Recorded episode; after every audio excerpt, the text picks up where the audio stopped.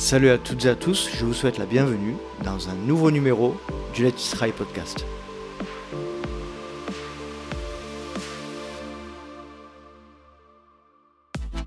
Et oui, salut, je suis extrêmement heureux de vous retrouver pour un nouvel épisode du LTP, le podcast 100% consacré à la pratique et à la communauté, à cette belle communauté qu'est le trail running.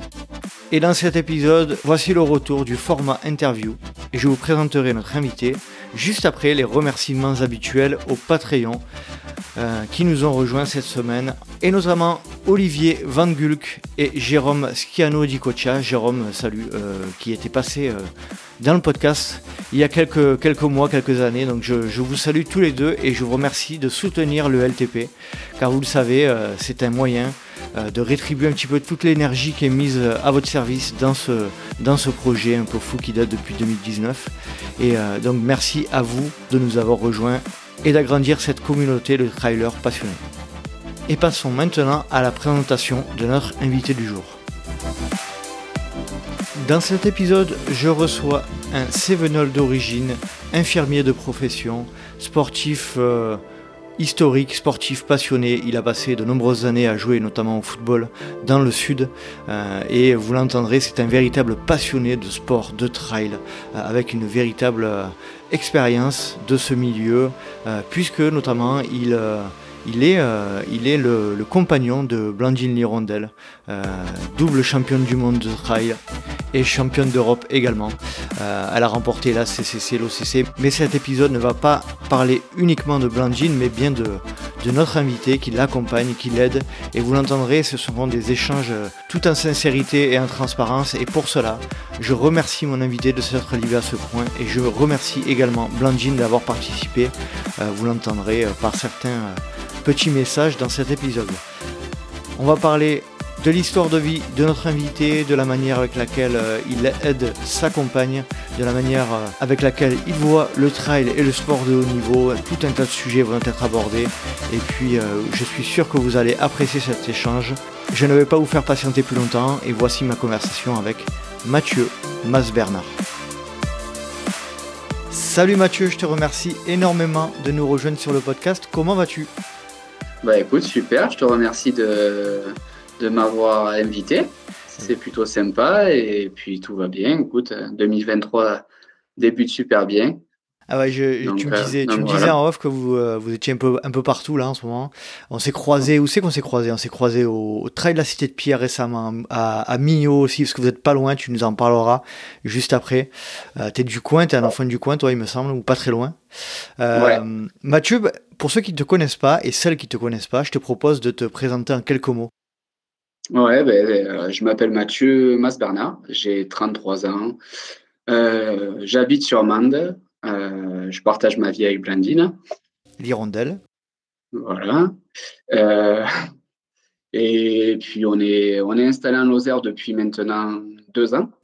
On a pas mal baroudé. On a été euh, à La Réunion, Mayotte. Qu'est-ce qu'on a fait? Bordeaux, Carpentras, pour finir en Lozère. Voilà. Bon. Voilà, Il me semble que, que vous, êtes, vous avez la, la, passion du van, si, si je ne dis pas de bêtises. Ouais, ouais, ouais. ouais. on, a, on, aime bien bouger. Euh, voilà, après, c'est le, le sport, c'est une, une, philosophie. Il n'y a pas que la compétition. Mhm. Voilà, c'est un tout. Donc, effectivement, on bouge avec le van, on, on, voyage beaucoup avec le van. Et puis, voilà, c'est un partage, on trouve les potes. Euh, mhm. Il y a cette notion un peu de liberté, de, euh, puis d'aller un peu là où il y a le soleil, quoi n'as pas de contrainte de te dire bon, mais là, j'ai réservé un endroit, ah, mince, c'est pas super beau. Euh, là, bah, la météo, tu te dis, il fait beau là, je me casse là-bas, il fait beau là-bas, je me casse là-bas. Cool. Et, euh, et, et, Floki aussi, le, le, chien. Comment va, comment va C'est, c'est une fille, hein c'est une fille, je crois. C'est, c'est une fille, c'est ça. c'est une, une femelle. Euh, bon, elle va bien. Là, tu vois le toit. Ouais. Elle recharge les batteries parce que ce week-end, on a été avec euh, avec Nico Martin et Patrick Bringer et toute la bande et je crois qu'ils l'ont ils épuisé. C'est vrai Vous, étiez où du coup? On était, on était bah, du côté de Millau vers la Roque Sainte-Marguerite. C'est plutôt sympa, c'est cool de partager des moments avec, avec tout le monde. Quoi. Comme dit Nico, c'est intergénérationnel et puis, mmh. puis voilà, c'est le partage d'une passion, hein, qu'importe son niveau en vrai. Ça sentait la roco des France, ça, non? Ouais, ouais, surtout pour eux. il, a, il, a, ils connaissent le parcours, donc. Euh. Ouais, je pense que Nico, il peut fermer les yeux, il le connaît par cœur, le parcours. c'est clair. Bon, non, c'est ouais, c'est cool. Ça montre qu'il y a un investissement de la part des athlètes et qu'ils le prennent à cœur. Ah c'est plutôt génial, je trouve. On va parler de tout ça. Hein. On va avoir euh, des, longues, des longues discussions sur les sujets euh, de la communauté trail que toi tu vis de l'intérieur, de, euh, l'évolution de cette communauté, de, ta, la place que tu, as auprès de Blandine, de toi, de ton parcours sportif. Et je te propose de commencer justement par, par ça. Mathieu, est-ce que tu peux nous donner l'environnement familial dans lequel tu as grandi et la place du sport dans, tout d'abord dans l'enfance? Ouais, ben moi j'ai fait du foot euh, comme, 80% de mes invités. Euh, ouais, c'est ça, ouais, ouais, ouais. de mes... ouais, sauf que moi, j'ai pas brillé comme Gressier ou, ou comme Nico Martin, tout ça, tu vois. euh, moi, j'ai fait ouais, du foot de mes 4 ans à 18 ans. Euh, ben à 18 ans, je suis rentré à l'école d'infirmier où il y a eu un peu plus de contraintes. Où tu avais, à l'époque, à l'école d'infirmier, tu faisais des week-ends, tu faisais du beauté, quoi. Effectivement, une, manière, une manière de beauté. Euh, donc du coup, j'ai un peu décroché euh, avec, euh, avec le foot. Qu'est-ce que j'ai fait? J'ai fait 6-8 mois de rugby ou un an de rugby et je me suis rendu compte que quand tu connais pas les combinaisons, ben, tu es vite perdu. Et puis, quand tu n'es pas habitué à prendre des nions de depuis gamin, c'est compliqué. compliqué. Tu t'y es mis à quel âge ouais, À 18 ans. Ah oui. ouais, j'ai essayé un an. C'est un truc que j'aurais bien aimé faire plus jeune, par contre. Tu vois ah, Amande, c'est vachement, vachement développé.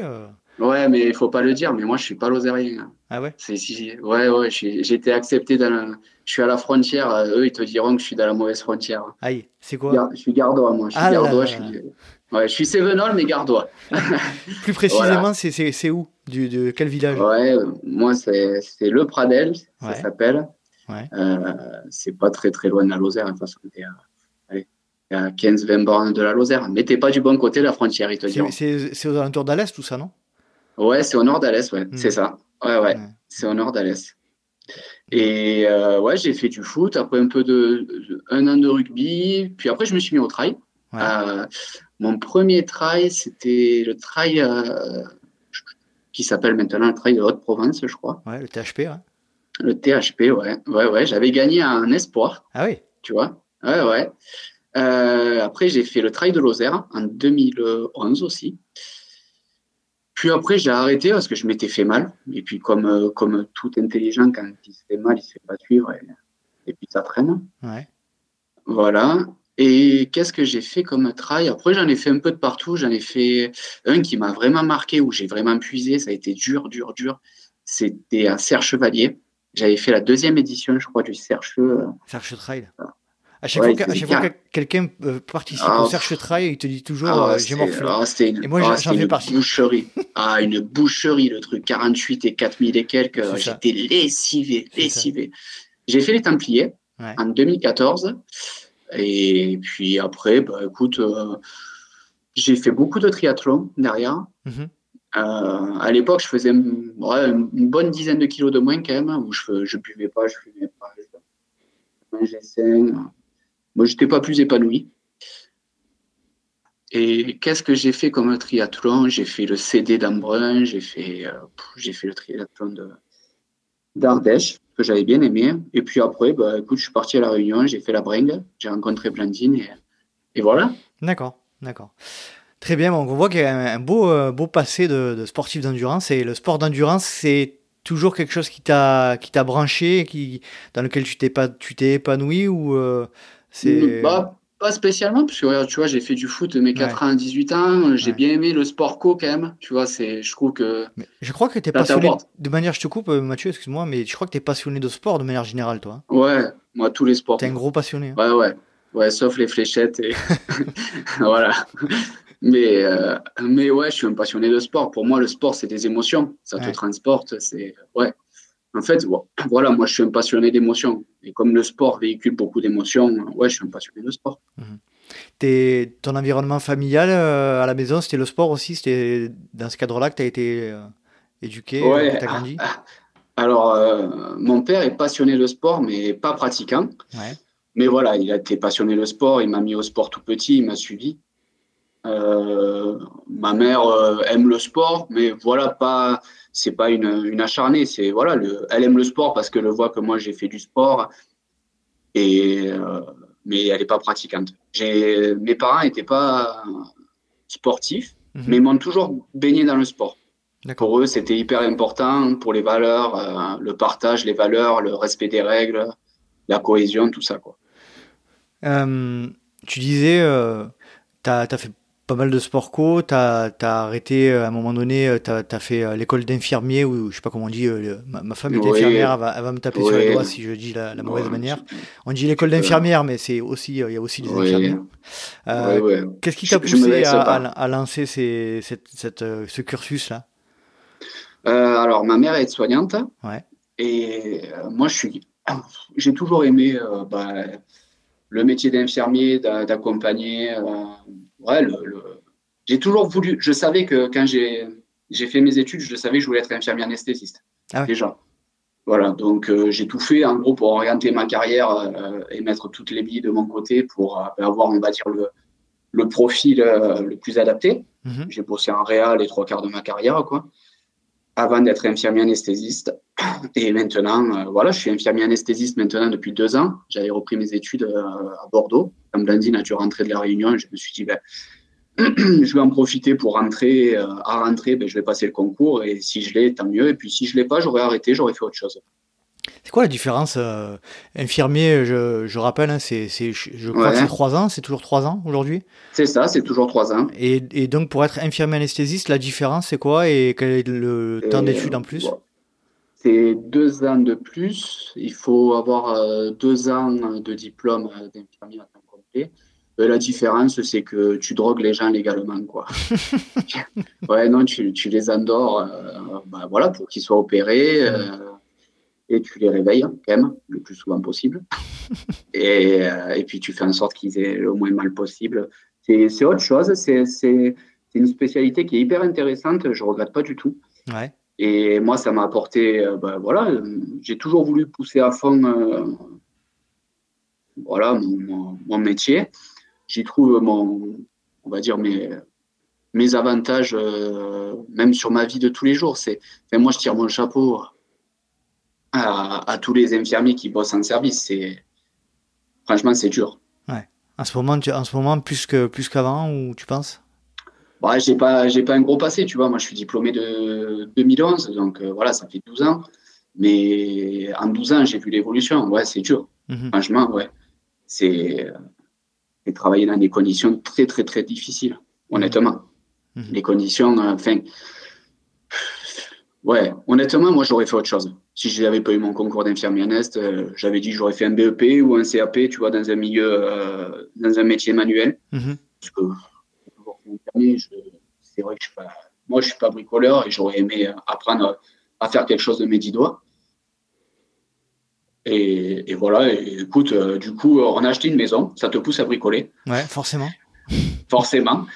Et, et voilà, j'avoue qu'infirmier anesthésiste, moi aujourd'hui, j'y ai trouvé un confort de vie. Quoi. Je ne fais plus des nuits, c'est des astreintes. Euh, tu bosses euh, les week-ends, c'est quand tu fais des astreintes.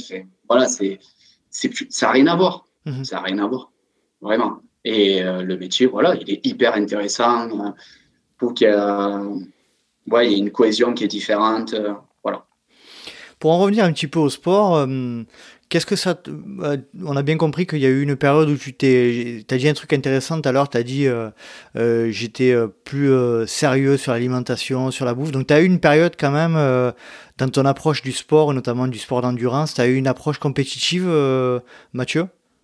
Ouais, ouais. Alors, moi, j'ai toujours eu. j'ai toujours eu l'état d'esprit compétiteur, hein, tout le temps. Ouais chez tu, moi, tu sais d'où ça vient? Je sais pas. Je pense que c'est un caractère, ça. Ouais. T'as des frères, ouais, de Non. Non? Non, non. Par contre, j'ai fait du foot, tu vois, à un niveau, on va dire, correct. Tu vois, j'ai joué contre Stambouli, euh, mhm. euh, Jonas Martin. Tu vois, c'est des mecs qui jouent aujourd'hui en Ligue 1, quoi, qui mhm. sont soit à Lille, qui ont passé à Montpellier, Newcastle. Voilà, c'est des mecs qui ont, qui ont réussi à, ben voilà, à aller au, haut niveau. Mhm. Euh, mais euh, la compétition, moi, c'était euh, voilà, j'ai toujours eu des coachs qui, ouais, voilà, qui, qui, te disent que qu'importe si tu veux ton, ton niveau, euh, tu donnes tout. Mhm. Ça, ça, ça, vient de, ça vient de tes coachs. Euh, tout, ils étaient tous comme ça. Tu as eu plusieurs coachs et ils ont tous, euh, ils t'ont tous. ça, t'est resté ça? Ouais, c'est, c'est surtout un coach. il s'appelle Jean-Marie Pasqualetti. Il est corse. Ouais. Et son père était pro. Il a joué à l'Est dans les années 90, je crois. Ouais, c'est un truc comme ça. José. Et c'est euh, à l'époque où, tu vois, à l'Est, euh, quand Jean-Marie, il était, il, il était mon coach, il, il était en, national. Donc, tu vois, c'est quand même un niveau. Ça joue quand même. Hein, c'est la troisième division, ça, ça, joue bien. Et c'est des mecs, voilà, ils, tu vois, ils t'inculquent, euh, comment te dire, la, la, la compète. En fait, euh, c'est ce que j'essaye des fois d'expliquer à Blandine. Euh, être compétiteur, c'est pas péjoratif. Mhm.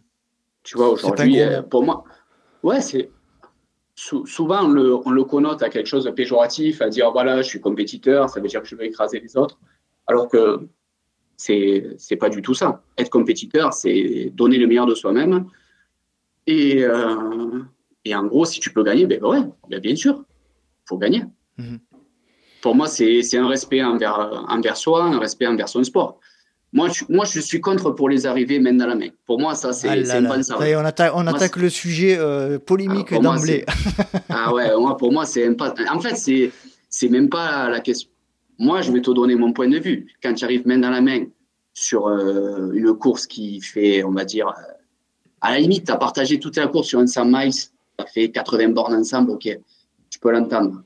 Mais moi, c'est mon avis. Hein. Euh, tu vois, si demain je fais une course, je suis, je suis premier avec la personne. Hein. et la personne, si je dis à la personne on fait main dans la main, c'est que j'ai peur de perdre. Je te le dis honnêtement. Si je suis sûr de ma force, ben j'y vais. Et à ce moment-là, si je dois perdre, ben je perdrai, c'est pas grave. Mais j'aurais perdu dans la compétition. Moi, je veux pas arriver à égalité. Euh, moi, pour moi, ça, c'est pas possible. Intéressant, c'est un, point de vue qui est quand même relativement, qui est très partagé hein, quand, quand j'en parle autour ah de moi. Après, je, je, je, juge pas ceux qui font main à la main. Mais de ton point de vue, c'est comme ça que tu le vois, quoi. Ah ouais, moi, pour moi, c'est la compète. Si tu vas arriver main dans la main, tu vas faire une balade, euh, tu vas sur le cos, tu vas sur le cos de man. Voilà, hmm. c'est pas la compète pour moi. La compète, c'est tu donnes tout ce que tu as. Hmm. Par respect pour toi, pour ton sport, pour, euh, pour, pour l'adversaire aussi. Hmm. Pour l'adversaire. Moi, je veux dire, moi, personnellement, je préfère finir deuxième en m'étant enseigné sur la ligne d'arrivée plutôt que d'arriver maintenant à la main. Et me dire, ben, je ne sais pas si j'étais meilleur ou pas meilleur, on ne peut pas le savoir. C'est comme ça la compétition. Au penalty, au foot, il y a un gagnant à la fin. Ah et tu arrives au penalty. Voilà. Et pourtant, ils sont arrivés en match nul. Mhm. Ben là, c'est pareil. C'est vrai, c'est vrai. Je suis assez d'accord. Assez d'accord. Après, euh, certaines situations, effectivement, comme tu le disais, ça peut aussi, il peut y avoir des situations particulières qui font que, euh, surtout dans un, dans, un, sport aussi euh, particulier que l'ultra, notamment. c'est... Oui, voilà, c'est pour ça, je, je attention, hein, je pense qu'il y a certains auditeurs qui vont se dire, oh purée, lui, il n'est pas rigolo. non, non, mais je pense qu'il y en a beaucoup qui partagent le point de vue quand même. Voilà, c'est, juste que moi, je suis un compétiteur, je suis un amoureux de sport, et pour moi, le sport, c'est des émotions. Tu vois, quand j'ai vu euh, le combat entre, euh, enfin, on dit combat, je mesure mes mots, hein, la bataille entre, entre Mathieu Blanchard et, et, euh, ah, c'est du grand ça fait, Tu vois, ça fait vibrer. Moi, honnêtement, il serait arrivé main dans la main. Oh, purée, franchement, je, j'aurais resté sur ma fin, hein, je te le dis honnêtement. Mmh, c'est clair, c'est clair. Ah, et qu'importe que ce soit, que ce soit Mathieu ou Kylian qui gagne à la fin, en vrai. Nous, on était tous contents de voir cette bataille. Mmh. Tu vois? C'est clair. c'est ça qu'on aime dans le sport. C'est la bataille. C'est vrai que là, ils ont fait honneur au sport. Hein. Tous les deux, là, ce ah jour-là, j'y étais, moi aussi. Euh, c'est vrai que c'était juste. Euh, c'était grandiose. Hein. On, je pense qu'on s'en rendra compte au fur et à mesure des années, mais cette, euh, cette fin de course-là. Je, suis sûr qu'on me pose la question à Mathieu. on lui dit qu'est-ce que tu aurais préféré arriver main à la main avec Kylian ou, est-ce que tu aurais ou est-ce que tu as accepté la bataille et que pour toi ben, c'était voilà c'était tu as tout donné pour arriver ben, tu es arrivé deuxième et peut-être que dans un autre contexte ben, il serait arrivé premier mmh.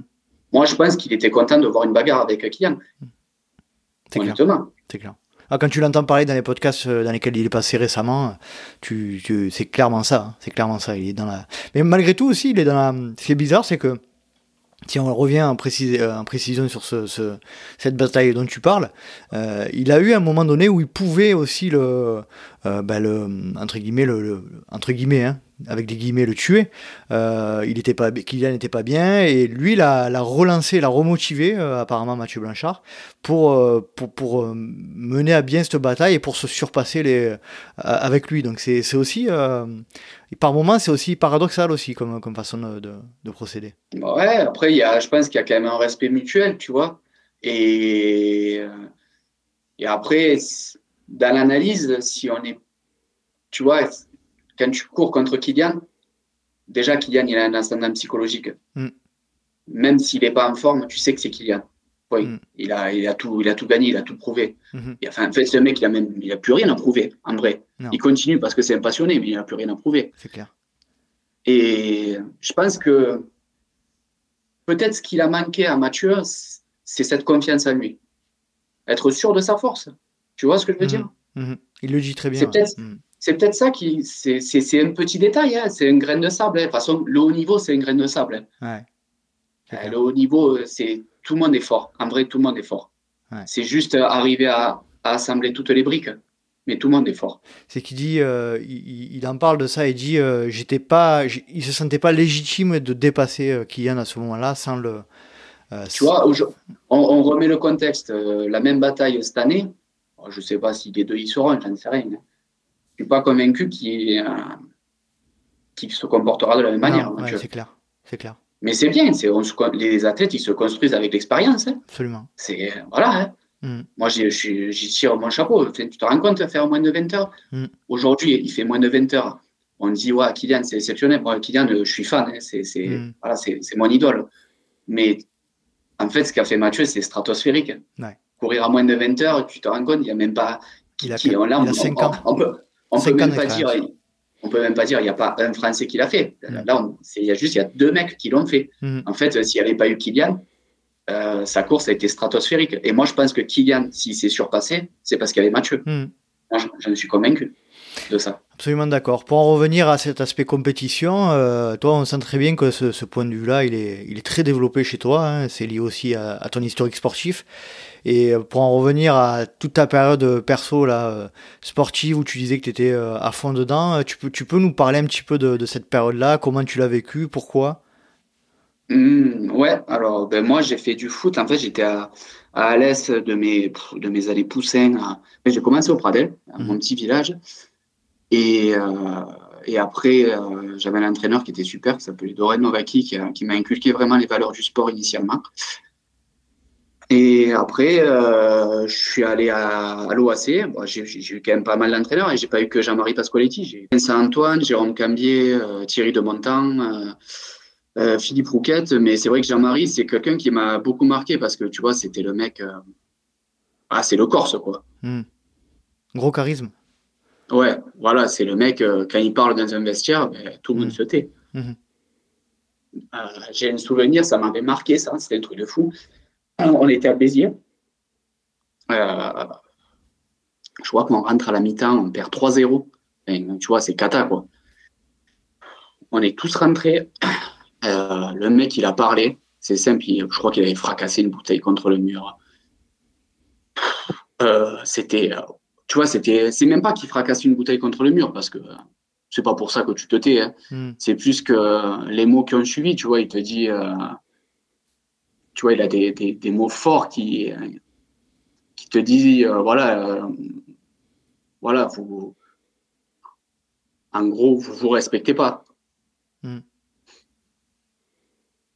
Ouais, ouais, je comprends. Et ça, tu vois, et ça, c'est des trucs, euh, tu vois, il te dit, vous vous respectez pas, vous me respectez pas, vous respectez pas votre sport en faisant ça.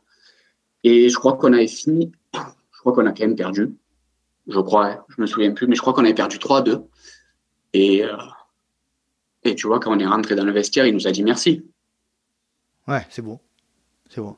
C'est des choses que, que effectivement, euh, moi qui l'ai vécu aussi, parce que moi j'ai fait du foot pendant de nombreuses années, et ce genre de situation dont tu parles, ça m'est arrivé aussi. Hein, j'ai l'impression quand même que on peut dire ce qu'on veut, après soit sport collectif, sport, sport individuel, mais c'est vrai que cette, dans les sports collectifs, il y a quand même cette notion de, euh, de, d'entraide, de, de, vraie solidarité. Mais alors on, on, peut estimer que, en, le voyant de loin, les sports collectifs, que c'est quelque chose qui, euh, qui est un peu futile, etc. Mais vraiment, en tant, que, en, tant qu'enfant, en tant qu'adolescent, vivre les choses dont tu parles là, ça te construit en tant qu'homme, en fait.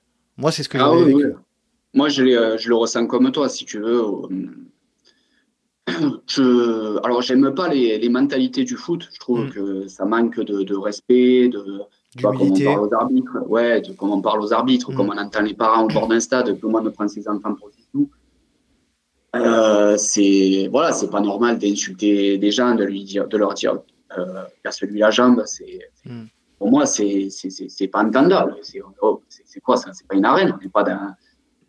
moi, j'ai entendu des trucs. C'est je te dis, c'est pas possible. Mm. Donc du coup, j'étais bien content de l'avoir quitté. Mais par contre, ouais, j'ai, euh, j'avoue que j'y ai j'ai rencontré des gens formidables que on se côtoie peut-être plus, mais que j'ai énormément de respect envers eux. On a partagé des, super moments. Euh. en fait, quand tu es en galère, tu es en galère. Tout le groupe est dans la galère. Hmm. Ouais, je comprends, c'est clair. Tu comprends? Et, euh, et, tout le groupe, ben, tout le monde doit, doit trouver les solutions pour, euh, ben, pour, pour gagner à la fin ou pour, pour sauver son honneur, si tu veux. Hmm. Après, euh, voilà, c'est. Euh, je pense qu'il y a du bien dans tout, il y a du moins bien dans tout. Hein. Je pense qu'il faut garder le bien euh, de chaque chose. Moi, tu vois, le foot, ça m'a permis de, de rencontrer des gens formidables, de, ben, de me dépasser aussi. Parce que, parce que ben, quand tu joues contre des mecs comme Cabella et, Jonas Martin, tu sais que tu vas passer 90 minutes compliquées. Euh, ça, ça, te permet aussi de, ben, de découvrir des, des, choses au fond de toi, de, de te rendre compte que, que ben, un match, il est fini que, que quand, que quand c'est sifflé, hmm. et tu peux le transposer, tu vois, dans le monde du travail. Regarde, euh, moi, je peux te donner des situations de, de Blandine où c'était, euh, je me rappelle, quand elle a été championne du monde, tu vois, ça a été un peu a été championne du monde, personne ne la connaissait. La première fois? Ouais, ouais. Donc, tu 2019, c'est ça? Ouais, 2019, c'est assumer ce statut. C'est franchement, moi je me mets à sa place, c'est pas facile. Tu as l'impression que tu te dois de gagner après, tout le hmm. temps. Hmm.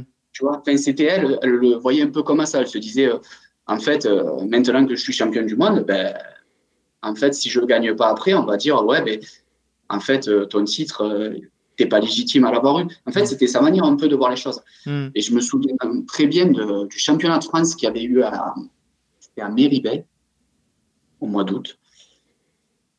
La première bosse, je la vois passer 12e, mais collée complet. Mais collée, quand je te dis collée, euh, je crois que j'avais jamais vu Blandine coller comme ça. Et là, j'ai dit, ah ouais. Et en fait, elle s'était mis une pression au départ. Et j'appelle Philippe, tu vois, je lui dis, écoute, il était, je crois, 5 km plus loin. Je lui dis, euh, euh, je crois que là, elle vient de me dire que vous voulez bâcher. Euh.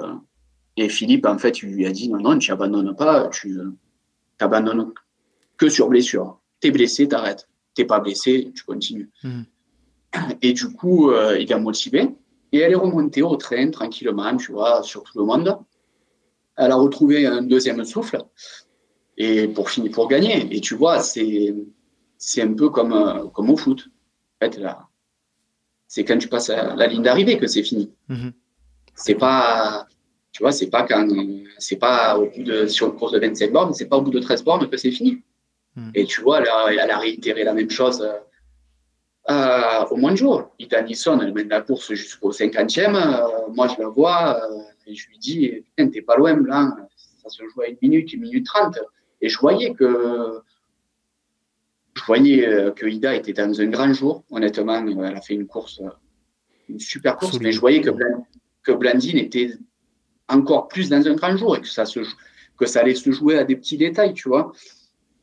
Et bon, mais ce jour-là, tant mieux, ça a basculé pour Blandine. Et peut-être que ben, trois jours après, ça aurait basculé pour Ida. Mais mhm. bon, il faut être en forme le jour J, comme on dit. C'est clair, c'est clair. Euh, pour en revenir, Mathieu, à, ton historique sportif euh, euh, d'endurance, et donc tu nous as parlé de foot, de compétition, etc. On, sent que ça a une grosse, grosse importance dans ta construction, dans, ta manière de voir la compétition. On sent que la compète, c'est la compète, et comme tu le disais, il n'y a, pas à, tergiverser. Toi, sur, sur la deuxième partie de ta pratique sportive, là, si tu veux bien nous parler de, cette partie triathlon, trail, etc où tu disais que tu étais euh, peut-être un peu, euh, un peu jusqu'au boutiste Ouais, alors euh, moi le trail, j'ai trouvé ça génial parce que c'était une manière, si tu veux, moi j'ai fait du foot, mais j'étais pas un, randonneur. voilà, moi c'était foot, foot à fond, c'était six jours sur 7. Voilà. Mhm. J'ai toujours fait les choses à fond. Hein. Et le trail, en fait, ça m'a permis, si tu veux, de découvrir plein d'endroits, de bouger, de, voir un autre état d'esprit. J'ai trouvé ça génial. Le partage, en fait, il y avait cette notion de partage avec tout le monde, mais euh, la compète, c'est la compète, quoi. Voilà. Déjà, il y avait déjà un esprit de compétition. Moi, j'étais fan à cette époque-là de. Moi, c'était Michel Lannes, mon, idole. Et, euh, et chez, chez les nanas, c'était, j'en avais deux, c'était Nathalie Mauclair et, et Caroline Chavreau qui ont marqué l'histoire, quoi. Mmh. Et euh, bon, j'avais Kiki aussi déjà à l'époque. et euh, ça, il, est hors, il, est hors, cadre. Il est, il est, hors cadre. je pense que c'est voilà, c'est il fait unanimité, je pense. Mais euh, mais ouais, j'ai aimé. moi, je fais pas partie de, de la. J'entends souvent ah l'esprit trail évolue, il n'y a plus d'esprit trail. En fait, c'est quoi l'esprit trail? En fait, c'est ça, c'est est-ce qu'il y a une définition d'esprit trail? Tout évolue, la société évolue, donc c'est normal que le trail évolue en parallèle. Hein. On n'a pas figé le temps aux années 90 quand les Templiers ont existé et, mhm. quand l'UTMB a commencé en 2002. C'est normal que tout évolue. Et moi, je, ouais, j'ai tout de suite senti qu'il y avait un bon esprit de compétition. Tu, tu vois ce que je veux dire? Tu te rappelles, Mathieu, le, jour où tu as, as, découvert vraiment à proprement parler le trail? Ouais, ouais, moi j'achetais déjà les, les trail, euh, trail, euh, trail magazine, tout ça. J'étais à fond, moi. Je, je disais tout. Je crois que déjà je lisais les entraînements de Philippe sans, sans connaître Philippe, tu vois. je crois que déjà c'était, c'était mes modèles d'entraînement à l'époque. Et, euh, et, et, et, ouais, j'ai découvert le trail en 2011, moi. Donc 2011, tu vois, c'était l'époque un peu. Ouais, il y a 12 ans, hein, ça passe, hein. putain, ça fait mal hein, quand on dit 12 ans. Et ouais, euh, ouais, ouais j'ai découvert en 2011 et je me suis dit, ce sport, c'est génial, ça permet de voyager. Et tu vois, c'est un peu ce que je recherchais un peu dans mon métier. J'aime pas les contraintes et je pouvais bouger, bouger. infirmier ou que taille, tu as du boulot. Et c'est ce que j'ai aimé dans mon métier. Tu vois, j'ai bougé, j'ai travaillé à Mayotte, j'ai travaillé à La Réunion, j'ai travaillé à Bordeaux, j'ai travaillé à Orange, euh, je travaillais à Alès, je travaillais à Aix-en-Provence. Tu vois, j'ai pas mal bougé quand même. Hein. Et si tu veux, j'ai retrouvé un peu ça dans le trail. Il y avait un peu cette évasion, euh, chaque terrain un peu différent. Euh, je veux dire, tu peux être très bon sur du roulant et moins bon dans du technique. Tu peux être très bon dans du technique et moins bon dans du roulant. Euh, tu peux t'exprimer sur du long, tu peux t'exprimer sur du court. ouais, c'est, ouais, j'y ai trouvé vraiment. Et puis le dépassement de soi, moi, j'ai toujours été quelqu'un à vouloir me dépasser. Voilà. Et c'est un truc où tu pouvais te dépasser. Et, et voilà. Et puis, voilà, on va pas, on va pas le nier. J'ai vu que euh, j'ai gagné euh, un espoir à l'époque où il n'y avait pas de concurrence. En 2011, euh, au travail de Lozère, j'ai ben, ça fait plaisir, faut être honnête. Hein. Mmh. Voilà, ça, tu te dis, ah, ben, je me débrouille bien dans ce sport, pourquoi pas continuer, tu vois Et en fait, j'ai continué, bon, jusqu'à me faire bien mal. Et puis après, j'ai repris où là, ben, c'était un peu plus compliqué euh, parce que j'avais toujours une douleur euh, récalcitrante, mais, j'y trouvais mon compte, euh, le dépassement de soi, le partage avec les copains. Voilà, j'ai deux potes qui, sont passionnés de trail, deux très très bons amis, où on a pas mal bougé ensemble, où il y avait un peu, cette entraide, cette cohésion, l'encouragement. Ouais, voilà. Et aujourd'hui, je le vis différemment, mais j'y trouve sincèrement autant de plaisir, si ce n'est plus. 2011, euh, c'est à peu près le, moment où j'ai, rencontré le trail. Mais oui, en fait, c'est un peu ça. Euh, on a rencontré le trail en même temps, à peu près, Mathieu. Euh, eh ouais, 2012. Donc, à, l'époque de Thomas Laure Blanchet. moi, j'étais moins à fond sur, sur l'actualité du trail comme, que toi. toi, tu as direct. Alors, moi, j'étais au taquet. Moi, Thierry Breuil, Thomas Laure Blanchet. tu vois, il y avait, il y avait qui encore? Il y avait Patrick Board, hmm. qui, Julien Chaurier, qui a, qui a, quand même gagné le Grand Raid, qui a gagné la Hard Rock. Tu vois, c'est des mecs qui, qui ont, et qui persistent encore. Hein. C'est, franchement, moi, je leur tire mon chapeau parce que tu imagines, des mecs quand même qui, qui, ont, qui ont commencé quand même il y a, il y a, une dizaine d'années et être mm. encore, euh, encore euh, sur des courses et puis être encore euh, performant. Ludo Pomeré, par exemple, quand on dit que c'est quand on dit que c'est un sport qui, qui, casse les gens, quand on voit la, la, la, la, la carrière de certains qui arrivent à durer, à durer. Ouais, puis Ludo, c'est un exemple, quoi. Enfin, pas que en tant que sportif, en tant que personne. Mhm. Voilà, c'est, on le connaît euh, un peu avec Blanc, quand même. Et c'est une super personne, quoi. Et c'est vrai que, ouais, c'est, c'est, euh, ouais, c'est, il est impressionnant. Tu le vois, il est même. Euh, en fait, j'ai l'impression de voir un cadet. Le mec, il a, sans manquer de respect à, à au cadet à, Ludo, euh, je crois qu'il a 48 ans à peu près. Donc, euh, voilà, il a quand même quelques années de plus que moi, je crois. Hein. si, si je me trompe, il va, me tuer. Mais tu vois, quand même, quand il prend le départ d'une course, c'est un cadet. Il est à fond. Voilà. Et moi, tu vois, c'est ça que j'aime. C'est des mecs qui, qu'importe à la place que tu finis, tu donnes tout. Voilà. Mmh. Ouais. Euh, intéressant, on voit vraiment hein, cette, déjà cette passion pour le sport, pour le trail euh, qui, a, toujours, enfin, qui a existé depuis 2011, et puis cette euh, vraiment cette, euh, cette importance de la compétition. on va en reparler un peu plus tard, mais je pense que tu es aussi pour quelque chose dans, dans, le succès de Blandine à, un moment donné sur cet aspect, cet aspect compétitif. J'aimerais que tu reviennes, si possible, sur la période où où ça s'accélère un petit peu là où tu euh, où tu rencontres euh, tu rencontres Blandine euh, cette période là explique-nous un petit peu les, circonstances de cette période là Oula alors avec Blandine on s'est pas du tout rencontré dans le sport. Ouais. on était dans une soirée médecine donc tu vois bien bourré comme les toutes les soirées médecine. Comme toutes les soirées médecine mais toi tu es infirmier qu'est-ce que tu faisais là-bas toi? Ouais, bah, je me suis incrusté en fait. je vois très bien. Je vois très bien. Ma femme est infirmière aussi, je vois très bien. On a fait quelque chose. Non, non, non, je, m'étais incrusté. Et tout de suite, je me suis dit, ouais, c'est qui cette mutante? En vrai, euh, euh, bon, au début, elle m'a mis une grosse claque dans mon ego, quand même, faut être honnête. Euh, elle faisait, bon, elle s'en foutait. Moi, j'ai rencontré Blandine, elle avait des chaussures de running au pied. Et tu sais, c'est ça que là où tu avais la approche à eau qui faisait glou glou glou glou, ça saoulait tout le monde autour parce que en fait j'avais envie de dire mais putain vide de l'air parce que tu me saoules et, et, et, Blandine qui avait ce gros sac, je me souviendrai toujours, une grosse, mais je où elle part avec ça Elle avait ses chaussures de running et on avait fait une, une sortie et moi je me rappellerai toujours, je te jure, on était à montée. Et là, je me suis dit, waouh, ça va être dur aujourd'hui. Elle, elle discutait avec moi, elle parlait avec moi.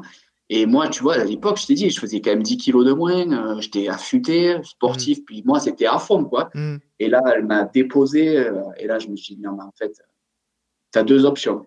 Soit tu restes avec elle, mais il faut que tu mettes ton ego de côté, mm. parce que euh, sinon, tu vas pleurer tous les jours. soit, soit tu mets pas ton ego de côté, et puis, et puis voilà, c'est fini, c'est fini. Parce que, parce que je te garantis que ça fait bizarre hein, quand il y a une nana qui ne comprend rien au travail. Mais quand je dis rien, c'est rien. Hein. Euh, euh, et, là, et là, en fait, ça s'appelle un don. Quoi. Hmm. Ça fait. Euh, ah, dès le début, vous vous êtes retrouvé sur ça. Elle faisait déjà du trail quand tu l'as rencontrée Ouais, alors ouais. elle, faisait du trail, mais tu sais, elle s'était mise dans un, dans un, club qui était super génial. ça s'appelle Oxytrail. Mm À La Réunion, c'était un club très, très convivial, tu vois très petit, euh, qui, euh, ouais, qui, qui, était une super ambiance. Et, euh, et après, bah, ouais, elle a commencé les courses où déjà elle était sur des podiums alors qu'elle sortait de soirée médecine complètement. voilà, tu m'as compris. Hmm. où il n'y avait pas de structure d'entraînement, où, où c'était je vais te raconter une anecdote, mais même moi, je me dis, c'est pas humain, c'est pas possible. On était à un festival. Euh, moi, je travaillais le lendemain. Donc, euh, je suis rentré, c'était une heure du mat. elle, elle est rentrée, je crois que je l'ai entendu rentrer, ça devait être. je crois que je, je partais au boulot, elle rentrait. Donc, tu vois, c'était 7 heures. Mmh. J'étais en coloc, mes colocs envoyé un message en me disant Putain, Mathieu, Blandine, elle est dans le jardin, complètement carbo, euh, en PLS, euh, elle, a vomi. Euh, j'ai dit ben, Écoutez, laissez-la dans le jardin. Hein, de toute façon, voilà, à la réunion, tu es dans un jardin, tu es tranquille, hein, il fait 20 degrés à, l'ombre. Tu risques pas l'hypothermie, quoi. Et voilà, ça va. Hein. Et le soir, elle faisait le trail de minuit, ça s'appelait. Je sais pas si ça existe tout. Elle, elle, je crois qu'elle m'a parlé de cette anecdote dans le podcast quand elle est passée. Il me ah ouais, elle faisait 70 bornes. Ouais. un truc comme 70 ou, et 3005. Un truc comme ça. Enfin, euh, je dois pas être loin du compte. Et euh, elle fait 3, 3 ou Ouais, je crois qu'elle se bat pour la troisième place. Enfin, se battre. Voilà, elle, euh, elle est 3. Et elle me dit, elle me dit, ouais, je pars ce soir. Je dis, allez, au bout du dixième, elle va bâcher, c'est pas possible. Quand tu arrives, quand tu as pris une, une balle la veille, c'est pas possible. Et tu te dis, comment tu peux faire 70 bornes, 3500 mètres de dénivelé, en n'ayant pas dormi la nuit précédente, en, en ayant pris une cuite de l'espace? Tu te dis, c'est pas humain, pas possible. C'est pas possible. Et en fait, je pense que c'est une force de la nature, cette fille. Ouais. Tu l'as rendu compte de suite, hein? Ouais, ouais, ouais. Euh, oui, je vais être honnête avec toi. Euh, franchement, au début, euh, ça n'a pas été facile pour moi parce que bah, j'avais quand même une fierté. Mmh. et du coup, je lui avais dit, je crois que j'y avais envoyé un mail pour lui dire. Tu vois, je n'étais même pas capable de, de lui dire en face. Et je lui avais dit que bah, qu'elle était strato, tu vois, que que voilà que mon ego euh, faisait que bah, que c'était compliqué pour moi de ouais de, de, lui dire en face et, euh, je lui avais dit que qu'un jour euh, elle marquerait l'histoire du trail. Avais bien senti le, le coup. Ouais, avais bien senti le coup. donc ça, cette période là, c'était à la Réunion. Euh, elle fait ses premières, euh, ses, premiers, ses premières heures. Toi, tu décides, entre guillemets, tu, tu pars du principe que de toute manière, elle est trop, elle est au-dessus euh, de, de, de, beaucoup de garçons. De, je pense que tu dois vite te rendre compte qu'elle est au-dessus de, de, toutes les filles que tu côtoies dans ce milieu-là. Tu lui envoies ce mail-là pour lui faire prendre conscience. Ça veut dire qu'elle n'en avait absolument pas conscience. Euh, ouais, ouais, c'était pour lui faire prendre conscience et que je pense que c'est pas pour lui faire. Honnêtement, je pense que je lui envoie pas à l'instant T pour lui faire prendre conscience. Je pense que je lui envoie pour. Euh, euh, comment t'expliquer? Je pense pour lui témoigner. ouais, lui témoigner mon respect. Mmh. Parce que t'imagines bien que quand tu es touché dans ton ego, ben t'apportes pas à, à l'autre euh, la, même, la même compassion. Tu comprends? Mhm. En gros, euh, je la voyais gagner, ça me faisait ni chaud ni froid. Au fond de moi, ça me, j'étais fier, mais je lui disais pas. Mhm. Tu vois, c'est, c'est, tu vas me dire, c'est pas bien, mais c'était comme ça. Ah, c'était comme ça. C'était mon, c'était mon ressenti et aujourd'hui, euh, je suis hyper fier. Mais tu peux pas imaginer. Mhm. Tu lui conseilles quoi donc euh, dans ces premiers temps-là euh, De prendre un coach, de, de structurer, mm. de comment ça se passe? Non, non, en fait, pas du tout, parce qu'en fait, parce qu'en fait, je voyais qu'elle était, en fait, c'était, c'était limite indécent. Tu te dis comment tu peux être aussi fort sans rien structurer. Mm. Tu comprends? Et donc pour moi, je la voyais tellement épanouie que même nous, c'était génial, tu vois. Tu peux faire du ski de rando sans structure, elle va, elle va courir euh, sans structure. Mm. tu vois, c'est. Euh, tu te dis, bah, moi, tu vois, je connaissais pas trop le sport de haut niveau. Je connaissais les gens qui brillaient dans le sport de haut niveau, mais je connais pas, je connaissais pas la structure. Tu vois, Blandine, euh, comment t'expliquer? C'est pas Blandine qui est allée vers le sport le sport de haut niveau. Mhm. Tu vois, c'est le sport de haut niveau qui est venu vers Blandine. Je veux dire, euh, Blandine, elle a jamais. Euh, euh, tu vois, il y a des gens qui rêvent d'être championne du monde. Il y a des gens qui rêvent d'être championne de France. Il y a des gens qui rêvent de gagner un jour une course. Et voilà, moi, j'ai fait partie de ces gens qui, qui, qui ont rêvé. Et Blandine, je pense qu'elle n'a jamais rêvé de tout ça. Puisque, en fait, puisqu'elle elle ne connaissait pas tout ça. Tu vois, elle, son rêve, c'était de devenir médecin. Voilà, elle est devenue médecin.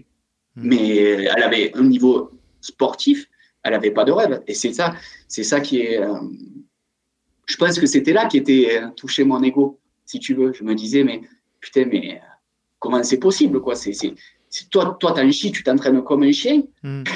pour, pour, réussir à avoir un certain niveau. Et elle, et elle voilà, c'est un talent. C'est comme ça. Elle s'entraînait beaucoup à l'époque? Elle, elle, elle, elle s'entraînait même, ah. même, pas beaucoup en plus. Elle faisait de l'endurance, si tu veux, mais ouais, pas, pas, plus que ça. Franchement, pas plus que ça. J'ai fait du triathlon, donc je vois ce que c'est, des heures d'entraînement, je sais hmm. ce que c'est. Non, non, non, elle s'entraînait pas plus que ça. Mais après, je pense qu'elle a des qualités naturelles, elle a beaucoup de force, énormément de force. Tu vois, moi, des fois, en rigolant, je le dis, mais j'aimerais qu'il y ait une étude sur elle. Hmm. En vrai, hein.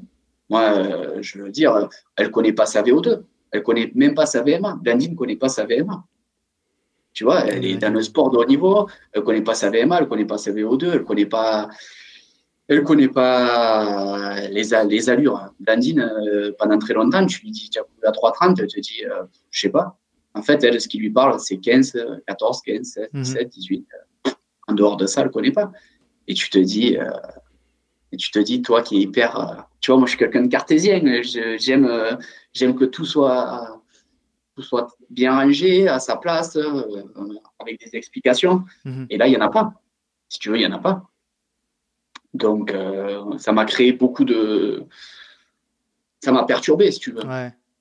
Mais, euh, mais ouais, c'est aujourd'hui, je, ouais, je suis curieux de connaître la VO2 de Blanc et curieux de connaître, de connaître sa VMA.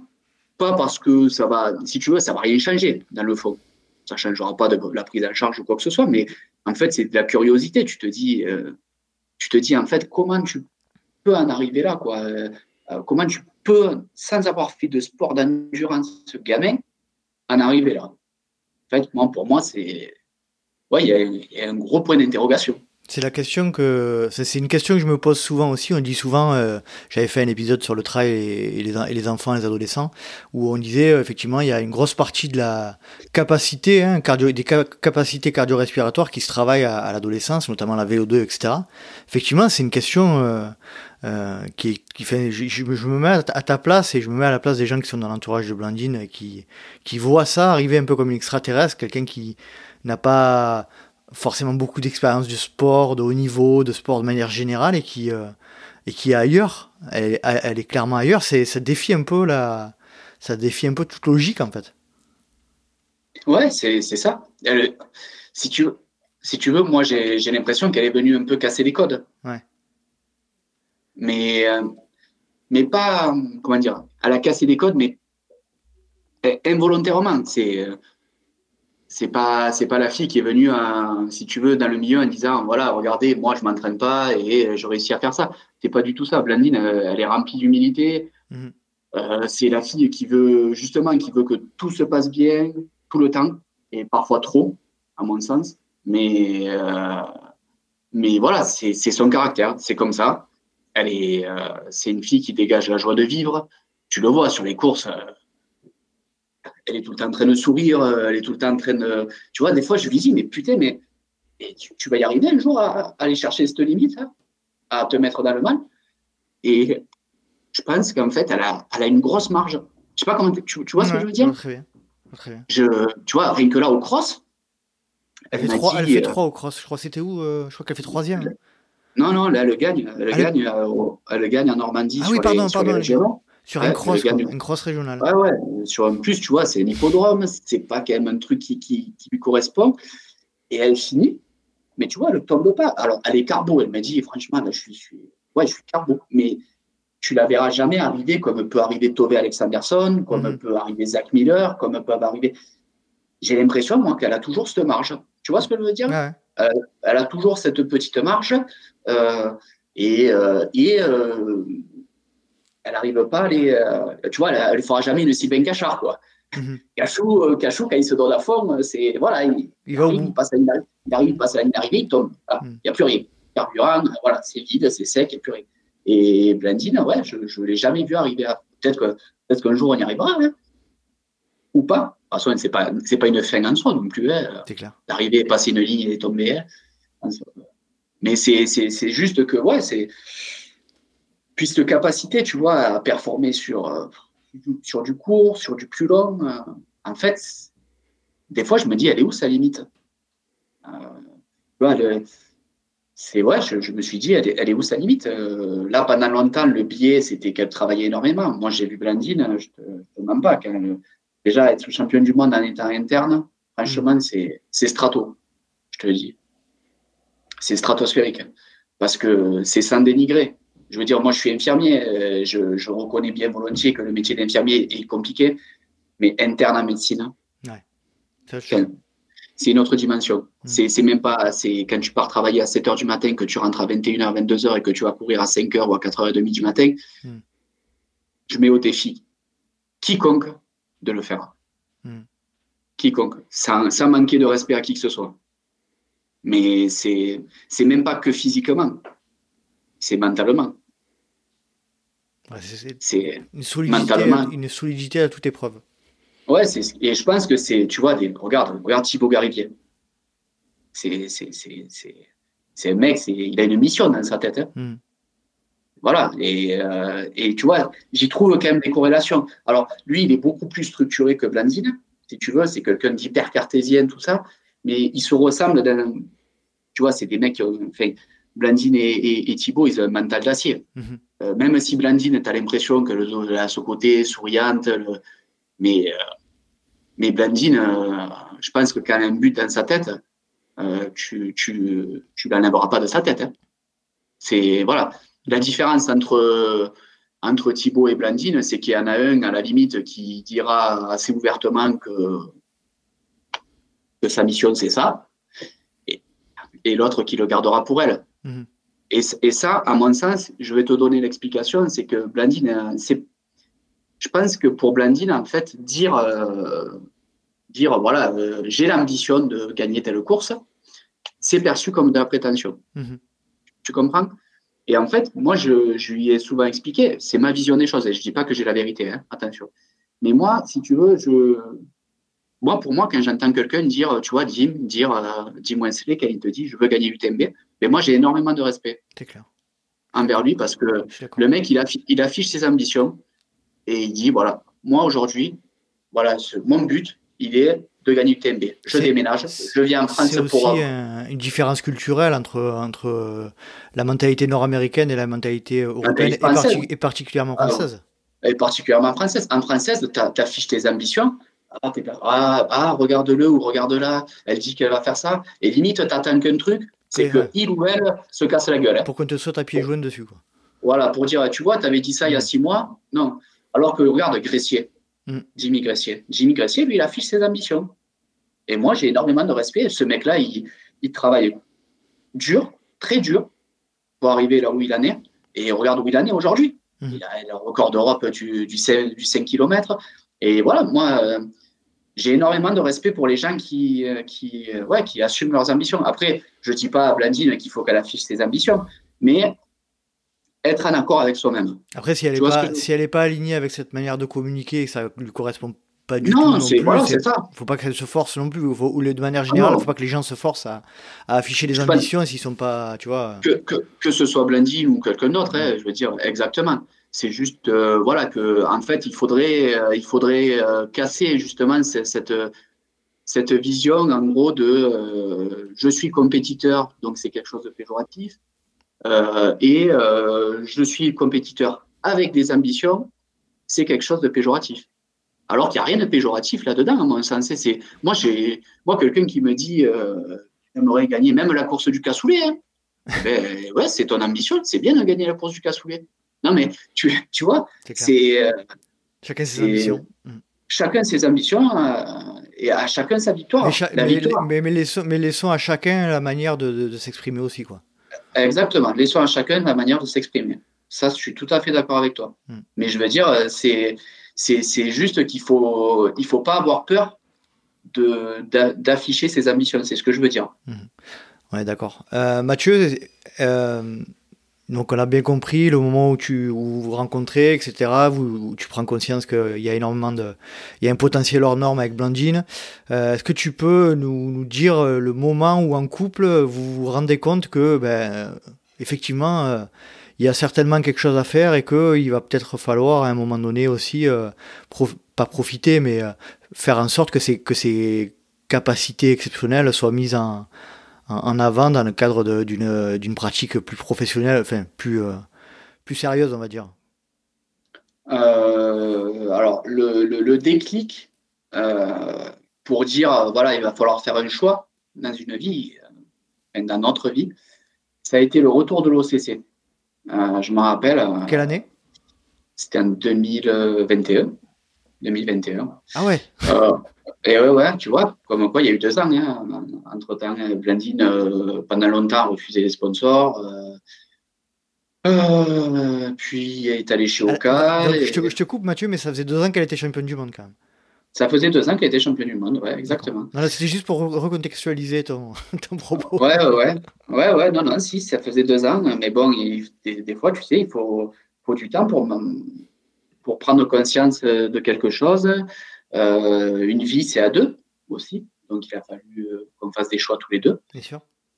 Euh, et du coup, retour de l'OCC, on était dans, le, dans la voiture et je la voyais stressée. elle me disait ah, demain j'ai une césarienne, demain je suis au bloc, demain j'ai ci, demain j'ai ça. Et je lui dis qu'est-ce qui te plaît dans la vie? Je lui dis c'est pas une tare de dire que c'est plus le sport que, que la gynéco. C'est en soi c'est pas parce que tu as fait 12 ans d'études qu'il faut euh, dédier corps et âme toute ta vie à la médecine. Hein. En plus, ton, ton, on t'enlèvera pas ta formation ou ton. on t'enlèvera pas ta formation et, et, ça fera pas de toi une hmm. moins bonne euh, médecin et ça fera pas de toi euh, quelqu'un à pointer du doigt. Voilà. Je dis maintenant, tu as 30. quel âge j'avais? 31 ans? 30 ans? 31 ans? Ouais, 30 ans, on va dire. 30 ans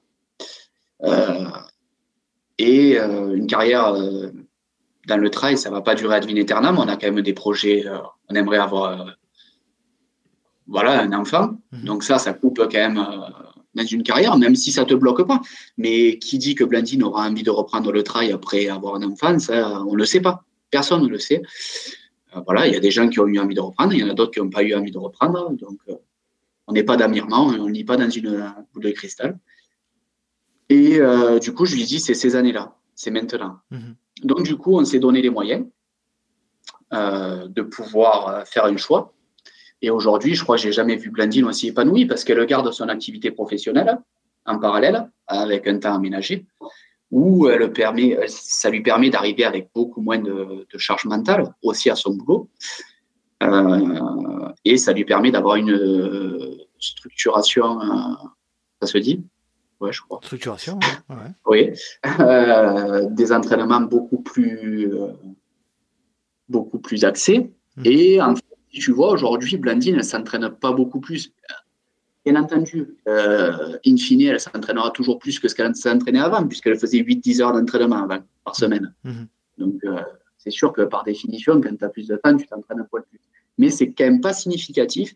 Et là où elle a fait, bah, là où il y a eu voilà, ce déclic, c'est sur la récup. Hein. Il n'y a mmh. pas de secret.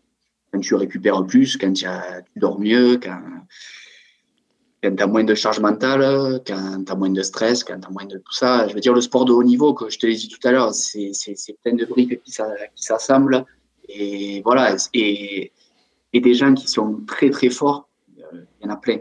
Il y en a mmh. plein qui sont très très forts. Et, et aujourd'hui, euh, pour pouvoir être au-dessus, euh, avoir euh, voilà, ce petit truc de plus que, que l'autre, eh ça te demande de, faire des choix. Et aujourd'hui, on a fait ce choix euh, que l'on ne regrette pas aussi, même pour notre qualité de vie euh, personnelle. Et euh, Blandine, tu vois, je la vois investie dans la gynéco du sport en parallèle et elle est, voilà, elle est hyper investie, ça lui plaît. Elle arrive à lier euh, sa passion sportive euh, à sa passion professionnelle. je te coupe, mais je crois qu'elle est en train de suivre une formation à la clinique du coureur sur ce sujet. On en a parlé dans le dans l'épisode avec Marion et, quand, quand, Marion et Blandine sont venus dans, dans le LTP récemment. Là. Ouais, ouais, ouais. Elle, a, effectivement, elle a fait une formation à l'éthique du coureur. Elle tu vois, là, dernièrement, elle est allée euh, donner un, cours au DU Trail à Besançon. Mhm. Et voilà, c'est quelque chose qui lui plaît. Euh, voilà, on a trouvé notre équilibre de vie. une vie, c'est c'est toujours un équilibre. Hein. C'est clair. C'est une, une, notion d'équilibre. On a trouvé notre équilibre à nous, qui aujourd'hui ne sera peut-être pas demain. Mhm. Et voilà, on profite de l'instant présent. On est tous les deux un peu pareils. On est épicuriens. Et, et voilà, on vit qu'une fois. Voilà. Très bien. C'est quoi, ton, c'est quoi ton rôle, Mathieu, aujourd'hui dans la carrière de, de Blandine On a compris que tu avais gardé ton activité professionnelle, toi. Euh, ouais. Tu, tu, as quel rôle aujourd'hui dans cette, euh, dans cette vie-là? Bon, Moi, j'ai pas enfin, j'ai un rôle, euh, un rôle que tout conjoint pourrait avoir et qui est, qui est à fond derrière sa compagne. Hein. voilà, je, je, je, la soutiens dans ses choix je la soutiens dans ses courses. Euh, qu'est-ce que je pourrais te dire euh, Je fais ses ravitaux. voilà, c'est. Je l'aide, je l'aide sur tout ce qui est retrait un peu de charge mentale, des fois un peu la communication avec, avec les sponsors, les échanges avec les sponsors. voilà, je, je, vais, des fois, je fais, souvent, je fais l'interface parce que c'est des charges mentales aussi. Mhm. Je fais, euh, je suis pas son manager. Hein, voilà, les choix c'est elle qui les fait à la fin. Hein. c'est quand même, ça reste elle l'athlète. Mais euh, voilà, je, ça permet de faire un peu le filtre et, et elle, elle se concentre sur l'entraînement et, et tout ce qui tourne autour de l'entraînement. C'est, pas facile pour les athlètes, hein, tu sais. C'est pas un sport où tu gagnes des millions d'euros. Il faut, faut, faut, arrêter. Moi, quand j'entends euh, des fois, ouais, il est élite. En fait, ça veut dire quoi, il est élite? Oui, il est bon, mais qui vit du travail aujourd'hui euh, Il n'y en, a pas, il en a pas 50 000. Il, euh, voilà, il, il y a peut-être 50 au monde, mais pas, pas, je pas beaucoup plus. chez, les femmes, il n'y en a pas 50, je te réponds de suite. Ouais, c'est clair. Non. Donc euh, voilà, c'est, c'est, ça leur demande beaucoup d'investissement, tu sais, aux athlètes, hein, de, de gérer tout ce qui est réseaux sociaux, de gérer les, les, partenaires, de, structurer les entraînements, d'aller faire des stages, leur boulot à côté. c'est, c'est, un sport qui est tout nouveau dans le monde professionnel. Ça demande, ben, comme tout sport tout nouveau, ben, euh, on apprend. Euh, il faut le structurer. il, faut le structurer. Voilà. C'est, euh, mais, mais, voilà, il faut voir le bon côté des choses. On a, ce sport est en train de se structurer, est en train de trouver sa place. Euh, grâce à des mecs comme Jornet euh, qui ont marqué l'histoire euh, du monde du trail, ben, il y, y, a, eu, on va dire, une, une médiatisation. Grâce à lui, moi, je le remercie, hein, honnêtement. Mhm. Il, a, ça, il, a, il a donné une dimension au trail qui est quand même, qui est quand même marquante. S'il n'y avait pas eu un, un Kian Jornet. Ça a été un accélérateur. Ouais, pour moi, je pense que ça a été, ouais, ça a été lui, Jim, Courtenay, François. François, oui, voilà, c'est des gens, c'est des gens qui ont, qui ont, permis, on va dire, de, de donner une autre dimension au monde du trail. Ouais, mm. honnêtement, je pense qu'ils ont donné euh, mode Matisse. Euh, mm. euh, voilà, c'est des gens qui, ouais, qui ont, qui ont donné une autre dimension. Mm. Et grâce à eux, ben, il y a une structure qui est en train de se faire petit à petit, qui est critiquable, mais qui est, qui est, qui est critiquable comme, comme plein de choses. Tout est critiquable en vrai. C'est juste qu'il ben, il faut laisser le temps au temps. Euh, il y a des gens qui participent à, à, donner une forme de, structure, donner un élan, donner tout ça. Tu vois, un Nico Martin, c'est voilà, c'est génial d'avoir un mec comme ça dans le monde du travail euh, français. C'est quelqu'un qui, est passionné, qui est passionnant mhm. et qui fait tout pour que, que le trail trouve sa place dans le monde du sport de haut niveau. C'est clair, c'est clair. Je suis absolument d'accord. Euh, on reviendra un petit peu plus tard après sur, euh, sur le milieu du trail, la communauté du trail. J'aimerais que tu me dises, euh, est-ce que tu penses que tu as apporté à, Blandine, on revient un petit peu à la discussion du départ, mais cet aspect compétitif, cette mentalité de, gagnant ou pas? Alors, pendant très longtemps, je t'aurais dit que non, parce que justement, il y avait un peu cette, cette guéguerre entre, enfin, guéguerre, Mhm. C'était rigolo, mais tu vois, moi, je suis un compétiteur dans l'âme. Euh, je veux dire, euh, voilà, moi, j'aime la compétition. Mais dans tout, mhm. j'adore la compétition. Et Blandine, c'est un peu, ouais, voilà, au début, c'est je prends un ça, et puis on verra ce qui se passe. Et moi, je me dis, c'est pas possible. Non, donne tout ce que tu as. Et bon, même si elle y allait pas très structurée, voilà, Blandine, pour moi, c'est Blandine. Et je dis pas ça parce que c'est ma conjointe. Hein. Hmm. Honnêtement, on ne serait pas ensemble, je te tiendrais exactement le même discours. Tu vois, c'est des gens qui ont. Moi, pour moi, c'est des gens qui ont un don, comme Annelise Séguré, tu vois. Hmm. C'est des gens. Ils, sont, ailleurs. Ouais, ils sont strato, tu vois. Hmm. Tu vois, tu prends une Annelise, tu prends une Blandine. Euh, tu vois, Annelise, je pense que. on précise. Ah ouais, voilà, elle travaille, euh, travaille comme quand Blandine était interne en médecine, tu vois. Hmm. Je me dis, mais attends, c'est pas possible. Et si, c'est possible. Si, c'est possible. Mais c'est des gens qui sont au-dessus. C'est comme ça. Mais il faut l'accepter. Tu vois, c'est. C'est quand même ces personnes-là, ce sont des exemples, tu vois, des, ils, donnent, pour moi, ils donnent une, une dynamique. Ils, montrent aux gens qu'on peut y arriver, que c'est pas parce que tu travailles euh, fort à côté, effectivement, ça te, tu, tu n'es pas dans les meilleures conditions pour réussir, mais tu peux y arriver. Tu peux y arriver. Et tu peux y arriver. est-ce que, tu penses, est-ce que tu penses qu'il faut avoir des, des, capacités encore plus grandes dans ce contexte-là ou pas forcément? Moi, je pense qu'en fait, il faut un équilibre de vie, surtout. Hmm. En vrai, euh, je pense qu'il faut un équilibre de vie. Dans ta vie personnelle, euh, en tant que personne aussi, hmm. aussi euh, et être bien entouré. Autant ton, ton conjoint, autant ta famille, autant tes amis, autant ton entraîneur, autant tes enfants, autant tes collègues de boulot. En fait, tu vois, c'est tous ces petits trucs qui te paraissent peut-être pas si importants que ça à l'instant T, mais toutes ces petites choses, tu vois, qui vont t'accumuler de la charge mentale, du stress. Mhm. Et eh ben ça, ça va, ça va, ça va être compliqué si tu veux de pouvoir passer un cap. Dès que tu arrives à trouver cette forme d'équilibre, à chacun son équilibre en vrai. Ça c'est, on a, on a tous notre équilibre. Mon équilibre ne sera peut-être pas le tien, ton équilibre ne sera peut-être pas le mien, mais l'important c'est de trouver son équilibre. Mhm. Tu vois? Et aujourd'hui, je pense que Blandine a trouvé son équilibre. C'est ce qui fait que ben, c'est ce qui fait que aujourd'hui j'ai du mal à savoir où sont ses limites.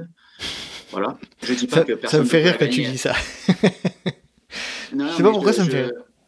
Je, voilà, c'est, j'ai énormément d'admiration pour la personne qu'elle est, si tu veux. C'est pas parce que c'est, honnêtement, j'insiste vraiment, c'est pas parce que c'est ma conjointe. Mais ouais, j'ai énormément d'admiration pour la personne qu'elle est. Je veux dire, euh, je pense que Blandine, euh, c'est, euh, en fait, c'est une fille qui, j'aurais du mal à, la décrire. J'aurais du mal à la décrire. Elle, elle, m'aura toujours étonné. Elle est, elle est, ailleurs, mais pas que, sur le, pas que sur le terrain du travail. Elle est ailleurs de manière générale. Ouais, C'est-à-dire que... ouais c'est, c'est, c'est, c'est un talent. Je sais pas. C'est, tu te dis, euh, tu te dis, tu vois, le, je, je, je sais pas. J'aurais du mal à, le décrire. Hein. C'est, euh, et pour en revenir à cette, pour en revenir à la question que je te disais, je te posais tout à l'heure, ta place à toi dans dans ce contexte plutôt compétitif, est-ce que tu penses que tu as, tu as, tu l'as fait évoluer dans sa, dans la vision qu'elle a d'elle-même? Ouais, moi je pense que je lui ai fait prendre conscience de certaines choses, mais il aura fallu du temps. Mais euh, ça a été un travail. On, comment te dire On peut pas forcer les gens à penser quelque chose. Mhm. On a tous notre vision. On peut être, tu vois, on peut être compétiteur, mais avoir une vision différente du sport. C'est, on peut aller dans, la même direction, mais prendre des chemins différents. Mhm. Et, aujourd'hui, et à cette époque-là, on prenait des chemins différents avec Blandine, parce que moi, si tu veux, j'ai connu le sport gamin, tu vois. Moi, pour moi, je rentrais sur un terrain de foot, il fallait que je gagne. Voilà, c'est tout. Hmm. Elle, euh, elle, a découvert le sport, c'était euh, limite, on prenait l'apéro après, quoi, tu vois. Donc, euh, moi, pour moi, c'était non. Voilà, c'est le sport, c'est voilà, hein, tu te donnes à 100%. Hmm. C'est comme ça. Et avec Blandine, au début, on avait une vision un peu différente, et je pense que. Ah, c'est pas un peu différente, là, c'est diamétralement opposé, là. Diamétralement opposé. Et tu vois, on a réussi quand même à partager ces temps de vie, quand même. Hein. Ouais, c'est bien. Hein, tu vois et, euh, mais aujourd'hui, on se rejoint. Alors, euh, on le verbalisera peut-être pas de la même manière, mais je pense qu'aujourd'hui, quand Blandine prend le départ d'une course, elle veut donner le meilleur d'elle-même. Mhm. Elle va pas, elle ne prendra pas le départ de la course en disant je vais gagner. Ça, c'est intrinsèquement, ça je te réponds de suite maintenant, c'est sûr et certain. Par contre, elle donnera le meilleur d'elle-même. Mhm. Si ça donne une victoire, tant mieux. Si ça donne une dixième place, eh ben, ça donne une dixième place. Si ça donne une, mhm. Une trentième place, et eh c'est une trentième place, mais elle donnera le meilleur d'elle-même. Donc, si tu veux, je pense qu'elle a mis du temps à en prendre conscience, mais elle est compétitrice. Mathieu, euh, Blandine, c'est quelqu'un de très pudique, je crois. Euh, je pense qu'elle quand elle va écouter l'épisode, si elle l'écoute, euh, elle va se dire oh là là, ils font que parler de moi, c'est terrible. Donc du coup, j'ai trouvé une solution. je l'ai, du coup, je l'ai pris comme co-animatrice du podcast et elle a quelques questions à te ah poser. elle, a des questions à te poser. Je te laisse écouter. Salut Mathieu, salut Nico. Ma première question. Mathieu, arrives-tu à ressentir mes états d'âme et comment est-ce que tu les gères dans, la, dans la vie de tous les jours ou en avant-course? Allez, je t'écoute. T'as entendu, c'est bon? Ouais. Est-ce que j'arrive à ressentir ces états d'âme? Euh, Ouais. Ouais. Parce que euh, elle sait pas mentir. elle est vraie. Ouais, ouais, ouais. C'est quelqu'un de vrai, c'est quelqu'un d'entier. Euh, comment je le gère Il y a quelques temps, je le gérais assez mal. J'étais quelqu'un d'hyper stressé. Tu vois, quand je voyais que elle me disait ça va pas trop, ah, je me suis tordu la cheville, ah, putain. C'était assez compliqué euh, de gérer mes émotions, je pense. Après, euh, je pense qu'on est plein à avoir des difficultés à gérer ses émotions. Mhm. C'est juste que moi, je suis honnête, à la limite. C'est clair, c'est clair. Et que, et que certaines ne le sont pas. Voilà, je joue pas un jeu, exactement. Je vois, très bien de quoi tu je vois très bien de quoi tu veux parler. Voilà. Et euh, ben, du coup, ça a été un peu compliqué. Donc, euh, qu'est-ce que j'ai fait? Ben, Je suis allé voir un pote qui est hypnothérapeute. Mhm. Et du coup, on a pas mal discuté à ce sujet, on a pas mal travaillé ensemble et aujourd'hui, ça va beaucoup mieux. Et, euh, et voilà. Et aujourd'hui, oui, je ressens ces émotions. je ressens ce qu'elle peut ressentir quelques minutes ou quelques heures avant une course, mais je le, je le vis totalement différemment. C'est-à-dire que, pas que je m'en détache, hein. je suis pas, moi, si tu veux, je suis quelqu'un d'entier. Mhm. soit, je, soit je t'aime, soit je t'aime pas, soit je suis à fond, soit je m'en fous. Mhm. C'est pas bien, hein, euh, mais c'est mon caractère, je suis comme ça. Mhm. Aujourd'hui, je suis à fond, donc je suis à fond derrière Blandine, mais euh, mais par contre, je sais garder une juste distance parce que c'est quand même elle l'athlète, c'est sa vie, c'est pas la mienne.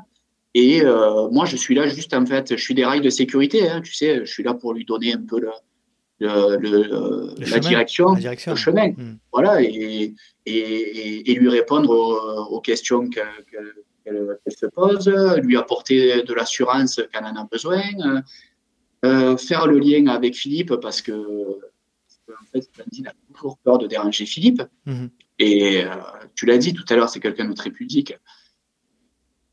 Et, euh, et, du coup, en fait, moi, euh, des fois, quand il y a un truc que je sens pas, je lui dis. Aussi pour et lui, ça. En fait, lui, ça lui permet d'adapter l'entraînement surtout. Mhm. Tu comprends Parce que quand Blandine me dit, voilà, putain, je suis éclaté du boulot, j'ai eu une astreinte compliquée, ou euh, ça va pas euh, pour X ou Y raison, ben je lui dis. Je lui dis pas pour, euh, pour, faire, pour faire le corbeau. Je lui dis parce que, en fait, je te l'ai dit tout à l'heure, pour que ça marche, il faut que ce soit une cohésion entre tous. Mmh. C'est un peu l'intermédiaire, en fait. elle arrive pas Peut-être elle a du mal à verbaliser, et du coup, toi, tu es là pour faire passer le message ouais, plusieurs fois, elle m'a dit qu'elle avait peur de le déranger. Mhm. Alors, que, alors que Philippe, à chaque fois, il me dit Oh putain, elle fait chier, mais bien sûr que non, elle ne me dérange pas.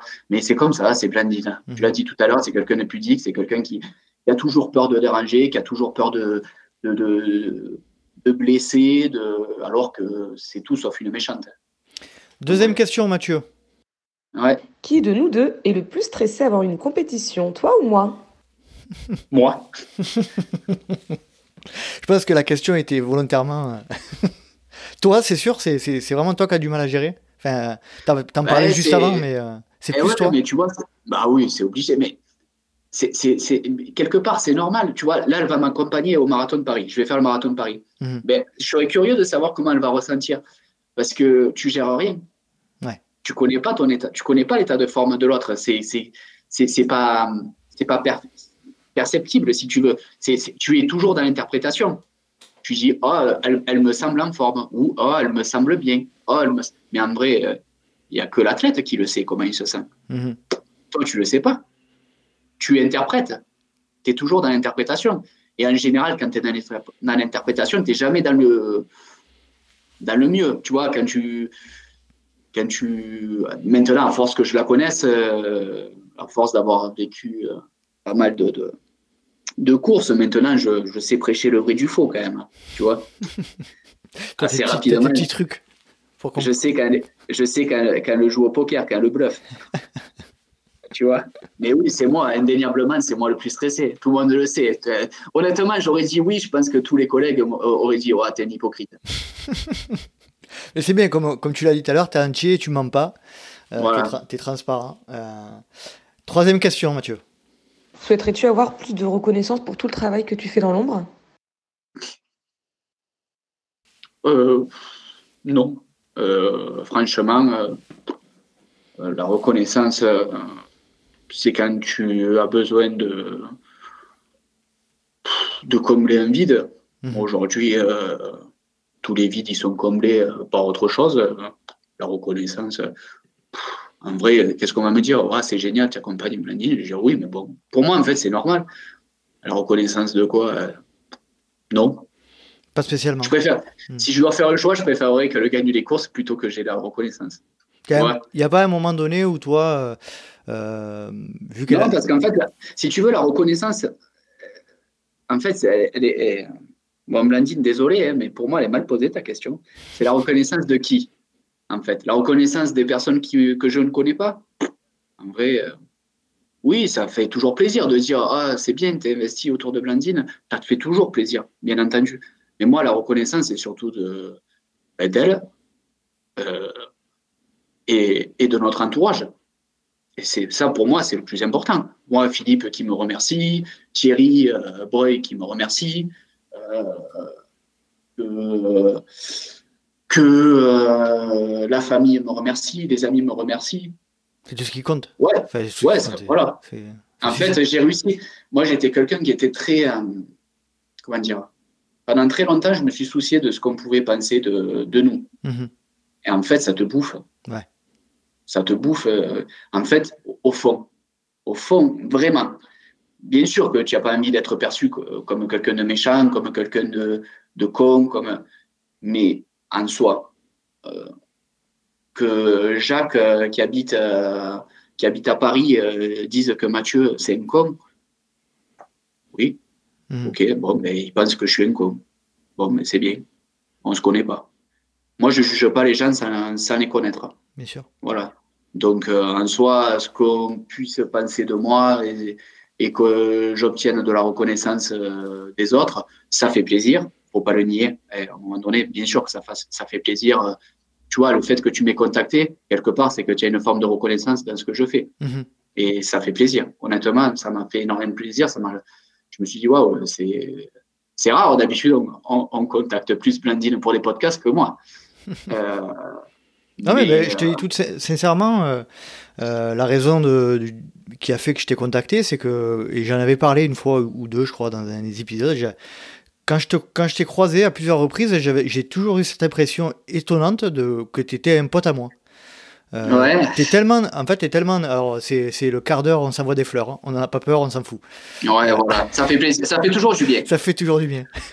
non, on a, on a, vraiment l'impression que t'es tellement naturel et tellement sympathique qu'en fait, on dirait que, qu'on se connaît depuis, depuis longtemps. On s'est vu quoi, trois ou quatre fois. Euh, et puis, c'est vrai que ce, cette.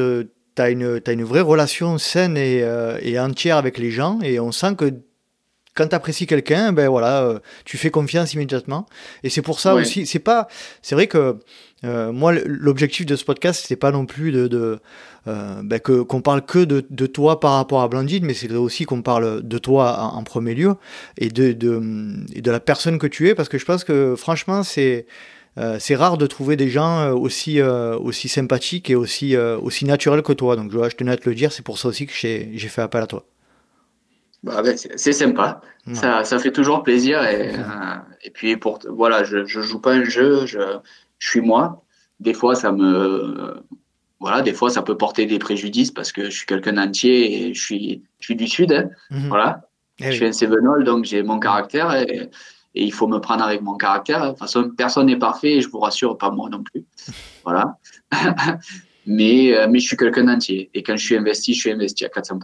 Mhm, c'est clair. Juste avant de terminer la partie de toi avec Blandine, elle voulait te faire passer un petit message. Et enfin, un dernier mot, c'est pas une question, mais c'est juste un très grand merci pour tout ce que tu fais pour moi.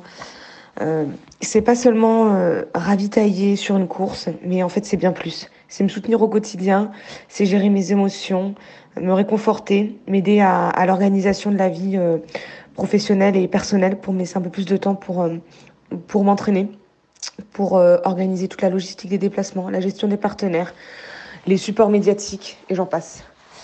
Un athlète, euh, il n'arrive pas seul à haut niveau, c'est une équipe. Euh, c'est un travail d'équipe avec un investissement. Toi, tu fais 80% du travail et tu as une reconnaissance quasi nulle. Et ça, je voulais vraiment le faire euh, entendre et comprendre aux auditeurs de, du podcast. Merci encore. Bon, voilà, c'est c'est assez, assez clair. Euh, je, te laisse rebondir ou, répondre si tu le souhaites, mais je, je pense que ça t'a un peu ému, donc euh, tu, tu, fais comme tu le sens, Mathieu. Ouais, ben, ça fait toujours plaisir. Après, euh, ça fait plaisir que voilà que qu'elle le dise, on va dire, de manière publique, mais voilà, elle me l'a déjà dit et, en privé. Et puis ça, voilà, comme je t'ai dit, ça, ça me comble de de bonheur et, et voilà. C'est ouais, ça, ça, fait chaud au cœur. Moi, je, je, je, mets euh, aussi un, petit euh, un complément à ce que tu viens de, dire et, de manière générale, c'est vraiment aussi pour montrer euh, cette situation-là que, que, le trail, le, trail en couple, le sport de haut niveau en couple, c'est vraiment quelque chose de particulier. Il y a des, j'ai l'impression que c'est une vie qui est plus intense, peut-être plus intense que, que, que, que dans des, des, vies, on va dire, entre guillemets, normales, que les émotions sont décuplées, que, et, et je te remercie, et je remercie Blandine vraiment d'avoir euh, euh, été transparent sur, sur, vos, sur vos sentiments, sur, vos, sur votre approche, et franchement, c'est, un honneur que vous me faites de, de partager tout ça euh, dans, dans le podcast. Vraiment, l'objectif, c'est pas de faire euh, du, de la curiosité mal placée ou quoi que ce soit, mais c'est aussi pour mettre en avant la vraie relation de deux personnes vraies et, honnêtes et, sensibles. Donc merci, merci pour ça. Ben, de rien. de rien, de rien. Est-ce que tu veux euh, nous partager euh, un de tes plus beaux moments d'accompagnement avec Blandine? Le, plus beau, le plus beau moment? Le, c'est compliqué parce que pour moi, il n'y en a pas qu'un seul. Il y en a quand même euh, plusieurs. si tu en euh, avais un à ressortir ah, Un à ressortir, ah, franchement, pour moi, Chamonix, c'est Chamonix. Ouais. Et pourtant, tu vois, elle a été championne du monde. Hein. Je veux dire, la première fois qu'elle a été championne du monde, j'ai pleuré pendant une heure. Hein. Ouais. C'était ouais, c'était hyper fort en émotion. Euh, et tu te rends compte, personne ne la connaît c'est un truc de fou.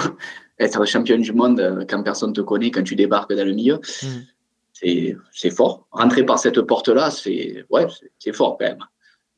Euh, elle a défoncé la porte à coup. Elle a défoncé la porte à coup. Ah ouais, ouais, ouais. voilà, c'est ça, c'est voilà. Et puis surtout avec cette forme un peu, si tu veux, de naïveté. Tu as l'impression, l'impression, ouais, voilà. Elle a une naïveté qui qui est déconcertante. Tu vois? Et ouais, c'est vrai. C'est, Moi, je trouve que c'est, beau de l'avoir courir. Mhm. Tu vois, franchement, c'est beau d'avoir courir. Plus l'OCC ou plus, plus la CCC, ah, du coup? Plus la CCC parce, que, euh, parce qu'il y avait de la bagarre et moi, j'aime la bagarre. Parce qu'on le rappelle, mais elle a gagné l'OCC en 2021. Elle a gagné l'OCC en 2021. Et elle a gagné la CCC, en 2022. En 2022, c'est ça, exactement.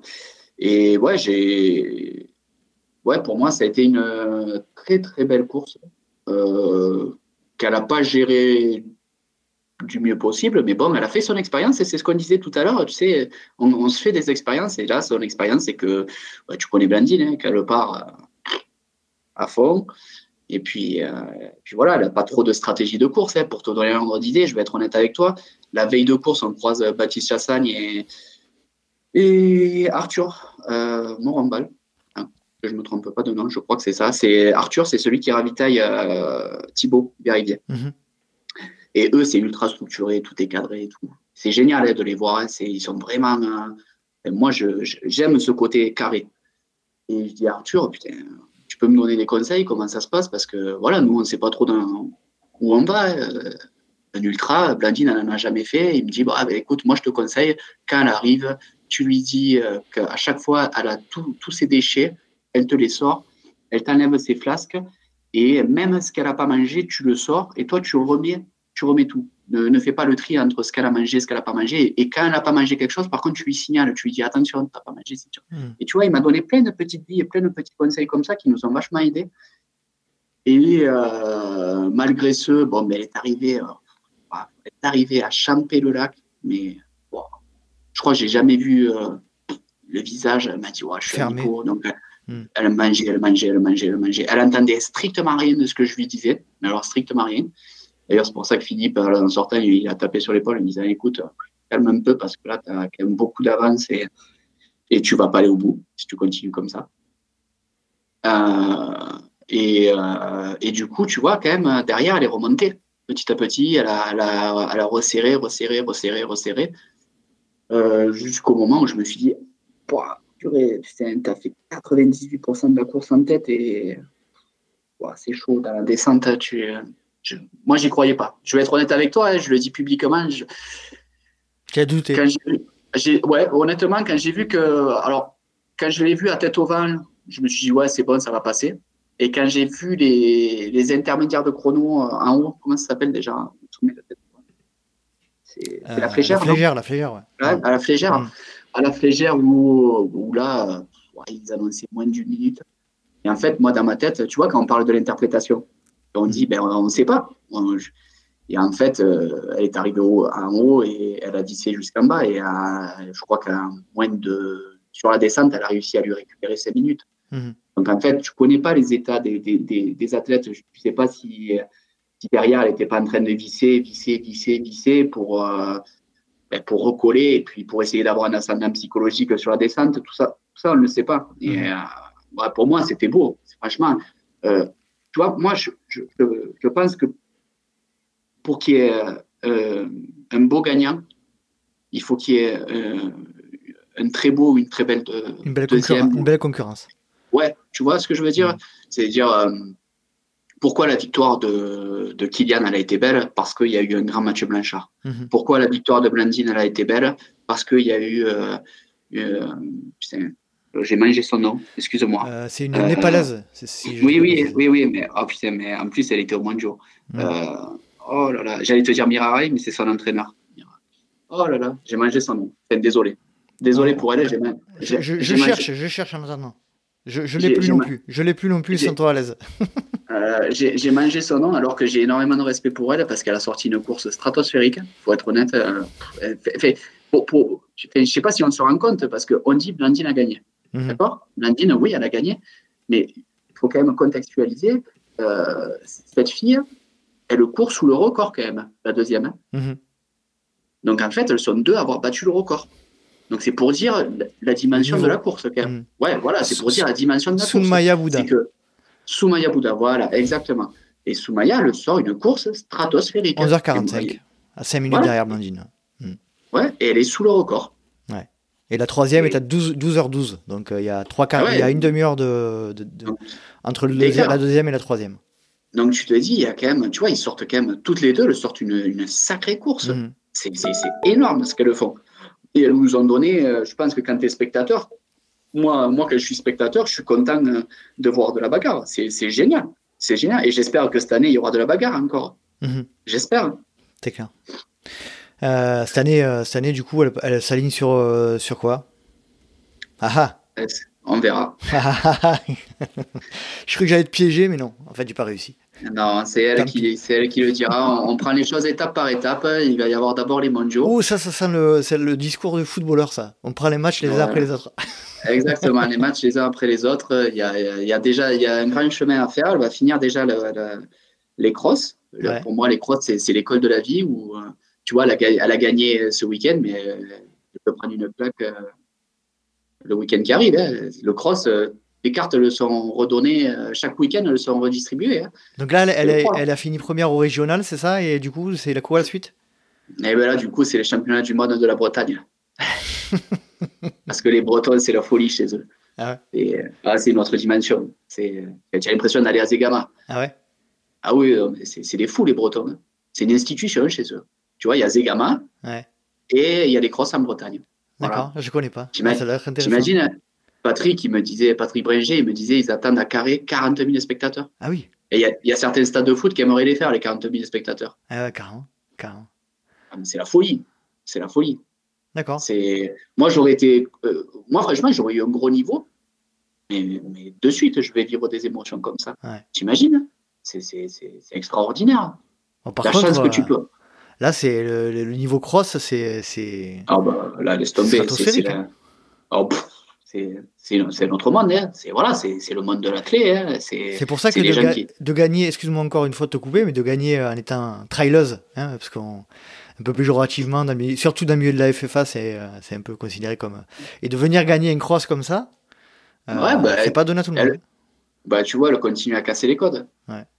c'est bien parce que ça montre, ça montre justement au, grand public ben, que les pseudo-randonneurs sont peut-être pas des pseudo-randonneurs. Regarde Sylvain Cachard, mm-hmm. moi je défie, je défie quiconque, hein, n'importe quel athlète du monde de l'athlète, ben, de faire la performance qu'il a fait aux Europes je ne sais pas si en fait on arrive à mesurer la performance qu'il a fait aux Europes. C'est,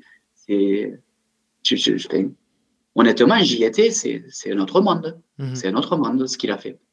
Et voilà, et moi je, suis passionné de sport. Je, suis, je t'ai parlé de Jimmy Gressier, j'ai suivi. Il y a, Schrub qui fait 7,40 à mètres euh, sur 3000 voilà, j'aime tous les sports, je suis un passionné. Mhm. Mais euh, j'aimerais qu'il y ait quand même euh, ce respect aussi du monde de l'athlète envers le, monde du trail. Parce que le monde du trail et le monde de la course de montagne l'ont ce respect envers le monde de l'athlète. Mhm. Regarde, euh, regarde Blandine, aujourd'hui, elle va faire les crosses. Elle s'intéresse au monde de l'athlète.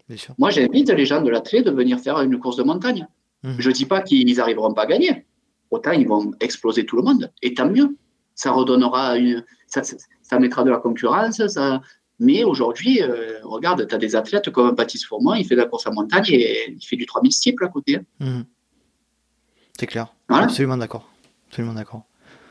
Il y a, il y a quand même euh, un déficit de, de, d'image au sein, moi je le vis hein, en étant en formation euh, au sein de la, FFA, il y a un déficit d'image alors après, ça peut être compréhensible et, c'est la transition de tout trouver un petit peu avec la, euh, le, dernier sujet, hein, la communauté du trail, la communauté euh, de manière générale, mais euh, le, déficit d'image qu'a le trail au, au, milieu de, de l'athlétisme, c'est vrai que c'est frappant, quoi. C'est frappant. Ouais, bah, déjà, c'est pas un sport olympique, déjà. Donc déjà, tu sais que tu n'es pas dans la même dimension c'est voilà, à partir du moment que tu n'es pas dans un sport olympique, euh, c'est plus, c'est pas pareil. Puis après, c'est un sport qui dérange. Il est arrivé un petit peu comme ça, un peu au milieu, avec, euh, avec le, comme, comme un cheveu sur la soupe. Euh, on considère qu'on est des randonneurs. Moi, je, moi vraiment, je le vois. Hein. C'est, c'est, triste ah à dire, mais c'est comme ça. Oui, oui. Après, tu vois, pour, je vais quand même rebondir sur ce que tu disais tout à l'heure en disant, voilà, je le vois au, sein de la FFA.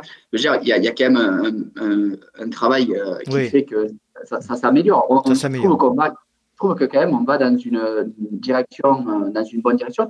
Après, il y a encore beaucoup de travail à faire, oui. Concrètement, il y a encore beaucoup, beaucoup, beaucoup de travail à faire.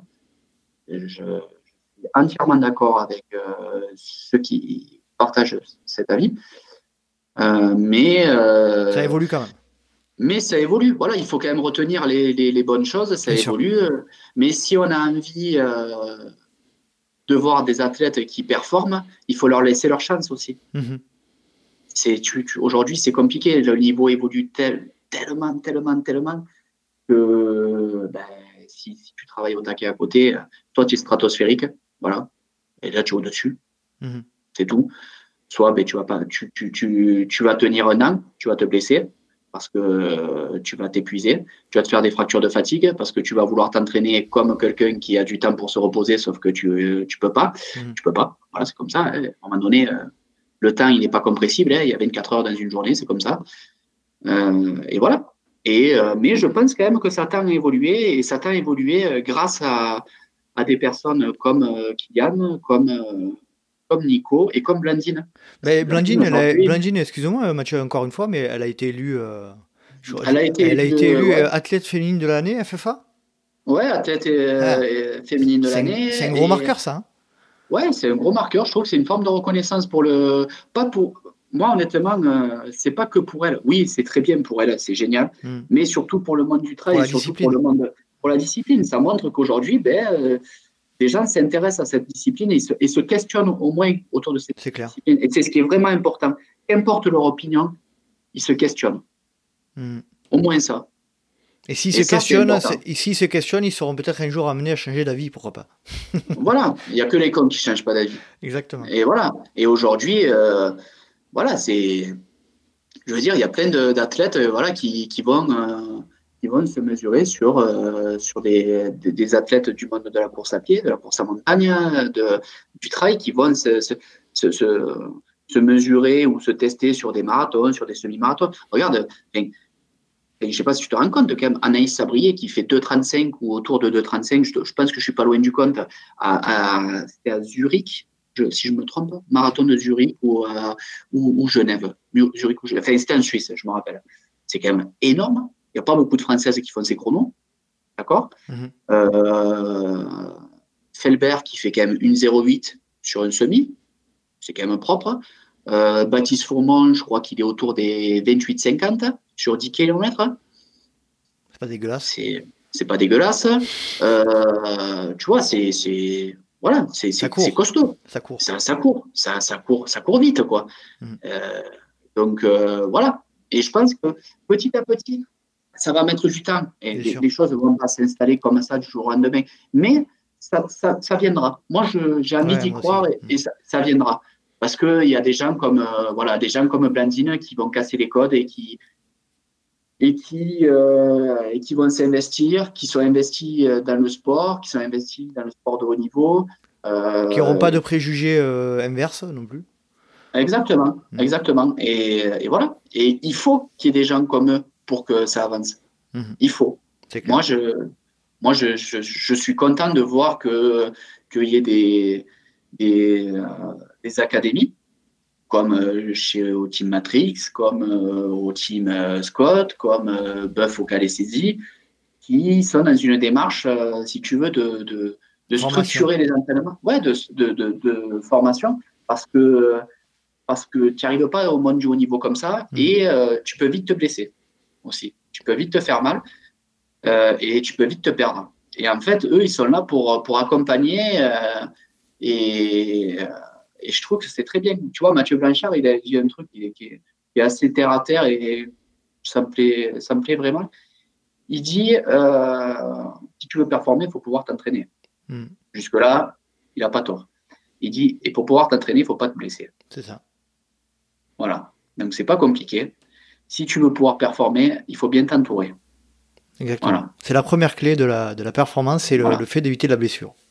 Voilà, il faut structurer tes entraînements et dans la structure de l'entraînement, il n'y a pas que l'entraînement, il y a ton entourage, le monde professionnel, il y a des diététiciens, il y a des certains en ont besoin, certains n'en ont pas besoin, il y a des hypnothérapeutes, et certains en ont besoin, certains n'en ont pas besoin, il y a des préparateurs mentaux, il y en a qui en ont besoin, il y en a qui n'en ont pas besoin. Voilà, mais ça se structure. Mhm.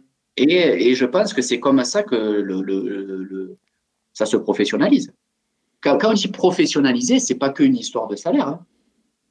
Professionnaliser, c'est un comportement. C'est un mode de vie. C'est un mode de vie. Après, bien sûr, et ils vivent pas d'amour et d'eau fraîche. Hein. Quand tu payes ton loyer, tu vas pas dire. Euh, tu vas pas dire. oh, mais je m'entraîne 20 heures par semaine, moi. Je... Oui, voilà. Donc, euh, et alors Moi, je, moi je, je, je pousse et j'espère que, voilà, que les athlètes, un jour, euh, pourront vivre Mhm. que plus d'athlètes pourra vivre du, du trail. Ça viendra, ça viendra par la reconnaissance de la discipline. Euh, on en parlait, on en a parlé juste à l'instant euh, euh, par cet exemple de la FFA et de l'athlète féminine de l'année. J'aimerais aussi, tu en as parlé tout à l'heure de l'UTMB là. Qu'on veuille ou qu'on ne veuille pas, ça reste quand même la vitrine mondiale de notre sport, je précise mondiale de notre sport, parce que nous on le voit de notre point de vue proche, puisqu'il est dans notre pays, mais à l'étranger, notamment aux États-Unis, moi qui écoute, comme je le dis à chaque fois, beaucoup de podcasts américains, euh, bah, c'est la mec, il n'y a pas de, y a pas de ah ben, solution, c'est l'UTMB, c'est, c'est le must du must. Donc, euh, toi, quel est ton point de vue? Enfin, on, on, croit le comprendre, hein, mais euh, quel est ton point de vue sur l'évolution des, de l'image, l'évolution de la mise en avant, notamment de l'UTMB sur la chaîne L'équipe, etc. Est-ce que tu peux nous donner un petit peu ton point de vue par rapport à tout ça? Alors, que ce soit médiatisé? Ouais. moi, je trouve que c'est très bien. Mhm. Moi, je trouve que c'est très, très bien. C'est une très bonne démarche de la part de, de la part de l'UTMB. Euh, je veux dire, le biathlon, s'il est ce qu'il est aujourd'hui, ils peuvent remercier Martin Fourcade. Mhm. Voilà, parce que euh, il est allé voir l'équipe TV pour leur dire, ben voilà, moi je vous propose un projet. Aujourd'hui, euh, c'est génial, c'est génial que des, des biathlètes aujourd'hui puissent vivre du, du, biathlon. Peut-être que tous ne, ne vivent pas du biathlon, mais en tout, mais en tout cas, euh, il y a quand même une forme de reconnaissance du monde du biathlon. Je pense que le biathlon d'aujourd'hui n'était pas le biathlon d'il y a 20 ans, hein, mhm. concrètement. Et j'espère que le trail prendra peut-être cette, euh, ouais, cette, cette, cette, direction. Et pour ça, ben, eh, on a faut pas se leurrer, on a besoin des médias. Mais bien entendu qu'on a besoin des médias. C'est moi celui qui me dit euh, voilà j'aimerais que le trail prenne une autre dimension sans médias. Aujourd'hui la communication c'est le nerf de la guerre. C'est clair c'est le nerf de la guerre. C'est paradoxal après parce que souvent euh, on entend ce que tu disais tout à l'heure, c'est-à-dire l'esprit trail, l'esprit un peu route euh, du, début et tout, et ça va en, contradiction avec cette, euh, cette expansion de, la discipline. Donc en fait, on est aujourd'hui à, à, une espèce de, de, paradoxe. exactement, il y a une forme de paradoxe. En fait, Aujourd'hui, on ne peut pas le nier, on a besoin de la communication. Enfin, quand je dis on, les athlètes ont besoin de la communication pour pouvoir euh, ben, vivre du trail ou pour que le trail euh, rentre dans une autre dimension. Maintenant, le gros problème que je trouve à l'heure actuelle, c'est ce qu'avait soulevé euh, Kylian Jornet, je ne sais plus si c'était dans un podcast, ou je l'avais lu, je ne sais plus. Il avait dit, il y a 20 ans, enfin il y a 15 ans, tu voulais briller, il fallait être bon. Tu voulais un sponsor, il fallait être bon. Voilà. T'es bon, t'as un sponsor. Mm T'es pas bon, t'as pas de sponsor. Voilà. Aujourd'hui, si tu veux avoir un sponsor, il faut avoir une communauté. Il faut, être, bon et avoir une communauté. Et si tu peux avoir une communauté et si tu n'es pas très bon, ça passe aussi. Tu vois? Et il y a des gens qui sont très bons et malheureusement n'ont pas de communauté parce qu'ils n'ont pas cette fibre de com. Mhm. Parce qu'à la, place, à la base, un athlète. Euh, il n'est pas fait pour faire ça. On, lui demande de courir, on ne lui demande pas d'écrire de, d'écrire en disant voilà, aujourd'hui je suis allé courir euh, sur le plateau. Euh, hein. On ne lui demande pas ça. Mhm. On ne lui demande pas ça à un athlète. Mais, mais aujourd'hui, ça rentre dans la balance. quoi. Euh, il ne faut pas le nier. Mais bien entendu que ça rentre dans la balance. On ne peut pas le nier. Mais c'est ce que je te disais tout à l'heure. Quelque part, c'est normal. Mais je dis juste qu'il faudrait peut-être accompagner les athlètes là-dedans. C'est-à-dire que, est-ce qu'on ne pourrait pas, euh, tu vois, il y a, maintenant, il y a des teams.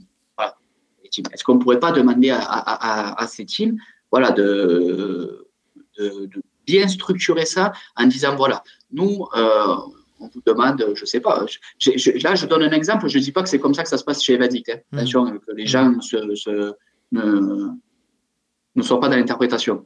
Euh, mais euh, ouais, quelqu'un qui s'occupe que de ça, mmh. que de ça, euh, l'athlète, à la limite, bon, mais comme il s'entraîne dans son coin, il envoie quelques photos. Mais la communication, je trouve qu'elle prend trop de place aujourd'hui. À mon sens, je trouve qu'elle prend beaucoup trop de place. Et je trouve que, ça c'est mon opinion, certains athlètes sur l'UTMB auraient pu mieux briller, plus briller, s'ils n'avaient pas laissé autant d'influx nerveux dans la communication. Mmh tu vois? Parce que ça crée une forme de stress pour l'athlète, qu'on le veuille ou non.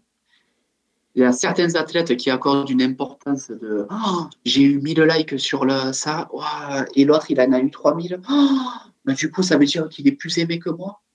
attends, est-ce qu'on s'en fout? En vrai, toi, on te demande de quoi? En vrai, c'est de gagner hmm.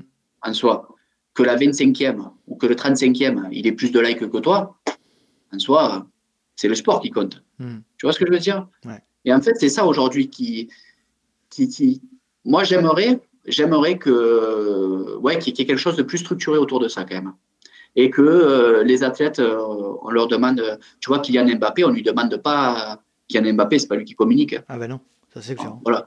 Hein, on est bien d'accord. Kylian Mbappé, on lui demande de gagner la Champions League ou de gagner la Coupe du Monde. c'est parce que c'est ce que tu disais tout à l'heure, c'est structuré dans, dans, les clubs notamment, ou euh, dans le système en général. Et nous, vu qu'on a un système qui, est, qui, est, qui, est, très jeune, euh, en fait, on subit les, on subit entre guillemets, hein, avec des guillemets, euh, le, le, système médiatique et, de communication ben, actuel, avec des armes qu'on n'a pas aujourd'hui, parce que le, système n'est pas structuré.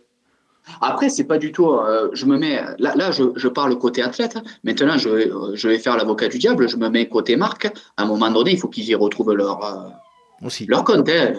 le mec, il va pas dire j'investis sur toi juste parce que tu as des jolis yeux. Hein. Voilà. Mm. et c'est logique. C'est logique. Je dis juste que il faudrait que ce soit un peu plus structuré. Et mm. que, à mon sens, euh, moi, ça, c'est un truc qui, qui m'agace, mais alors qui m'agace à un point, c'est, euh, c'est euh, voilà, c'est limite, on a, on a plus de reconnaissance sur les Instagrammeurs que sur un athlète qui performe. Quoi. Et ça, ça me. Ah, moi, je te le dis honnêtement, moi qui suis. Moi, pour moi, qui suis compétiteur, c'est de l'injustice et un manque de respect mm-hmm. envers les, les, athlètes. Honnêtement, c'est un manque de respect. Mm-hmm. C'est voilà, un athlète. Euh, comment, comment tu peux dire, euh, comment une marque elle peut dire à quelqu'un, ouais, ben, je te donne moins parce que tu as moins de followers. Mais par contre, l'autre, il a un CV de l'espace. C'est quoi ça? Mhm. Ça veut dire que ce qui te fait rêver, c'est les followers. Ben, à ce moment-là, monte, monte une team d'Instagrammeurs. Hein. Oh, ça se fait, hein, ça y est, ça commence à. Les, les teams d'Instagrammeurs, ça commence à arriver là. Mais moi, si tu veux, je, t'ai dit, je suis compétiteur. Je ne peux pas adhérer à ça. C'est pas possible. Moi, sinon, je vais aller contre mes, mes convictions. Bien sûr, Tu comprends? Mhm. moi, moi, ce que, moi, ce qui me passionne, c'est le sport. Mhm. Moi, j'aime la bagarre. Moi, que tu aies 50 000 followers, que tu aies 150 000, je m'en fous. Mhm. C'est clair. Tu comprends? Ouais, mais c'est un peu la, on est un peu dans, la, dans, le paradoxe dont on parlait tout à l'heure, hein, euh, effectivement. Euh, quand je te, quand je te vois là, passionné de sport, euh, plus plus, là, tu, on, sent bien que c'est ta, c'est ta vie, quoi, hein, tu le vis. Quand tu, es, euh, tu, tu vis aujourd'hui avec tous ces athlètes dans les, dans les compétitions à Chamonix, à, au Templier, euh, tu fais les, toutes les plus grosses compétitions, les championnats du monde aux côtés de Blandine, etc. Ça doit être un peu Euro Disney, là, pour toi en ce moment, non? Tu, tu dois vivre, ça doit, ça doit tu dois te sentir dans ton élément, non? Ouais, ouais, voilà, oui. concrètement, euh, c'est un peu comme si euh, un mec était passionné de Formule 1, on lui disait ben, Tu as la chance de rentrer dans les, dans les stands. voilà, c'est dans le paddock, tu, tu, tu, tu, vois, tu vois tout de l'intérieur. Et en fait, ce qui est rigolo, c'est que tu te rends compte que, que en fait, euh, des fois, tu as des a priori et, et en fait, je me suis rendu compte que les, les gens qui sont très très forts, mais très forts, hein, je te dis qu'ils sont qui sont au-dessus, qui sont très très forts. C'est ceux qui sont le plus Les plus simples. Les plus simples, honnêtement. Ouais.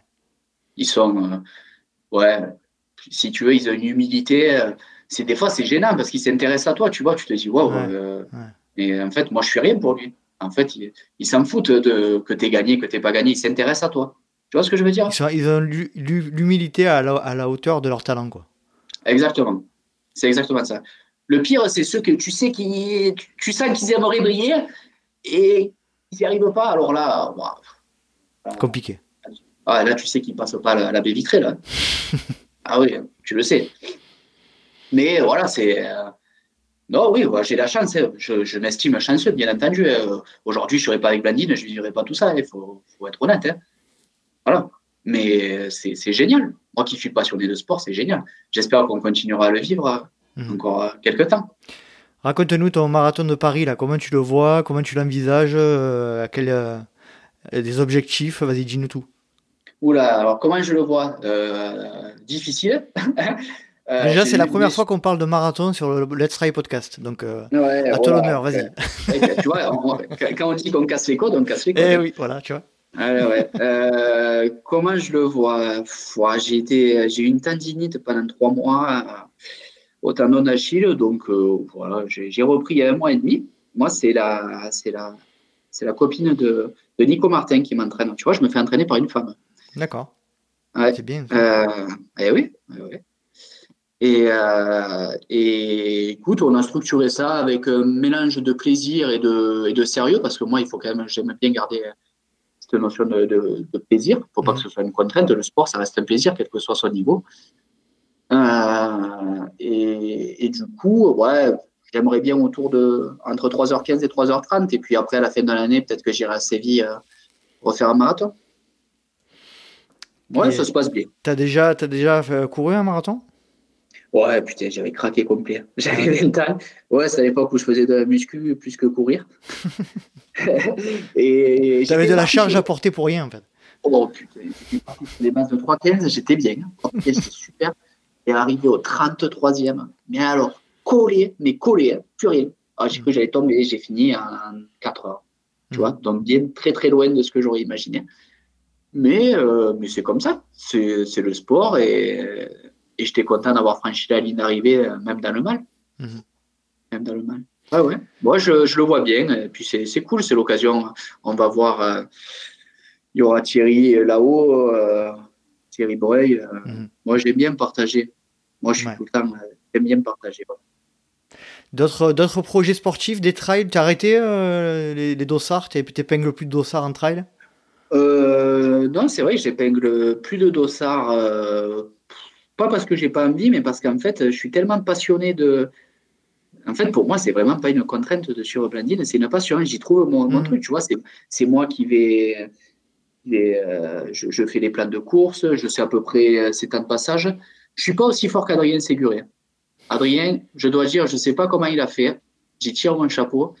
Je te jure, hein, mais véridique, hein, il a envoyé un tableau des temps de passage de Blandine au Monjo je crois qu'à une ou deux minutes près, il était pas loin du compte. Ah ouais.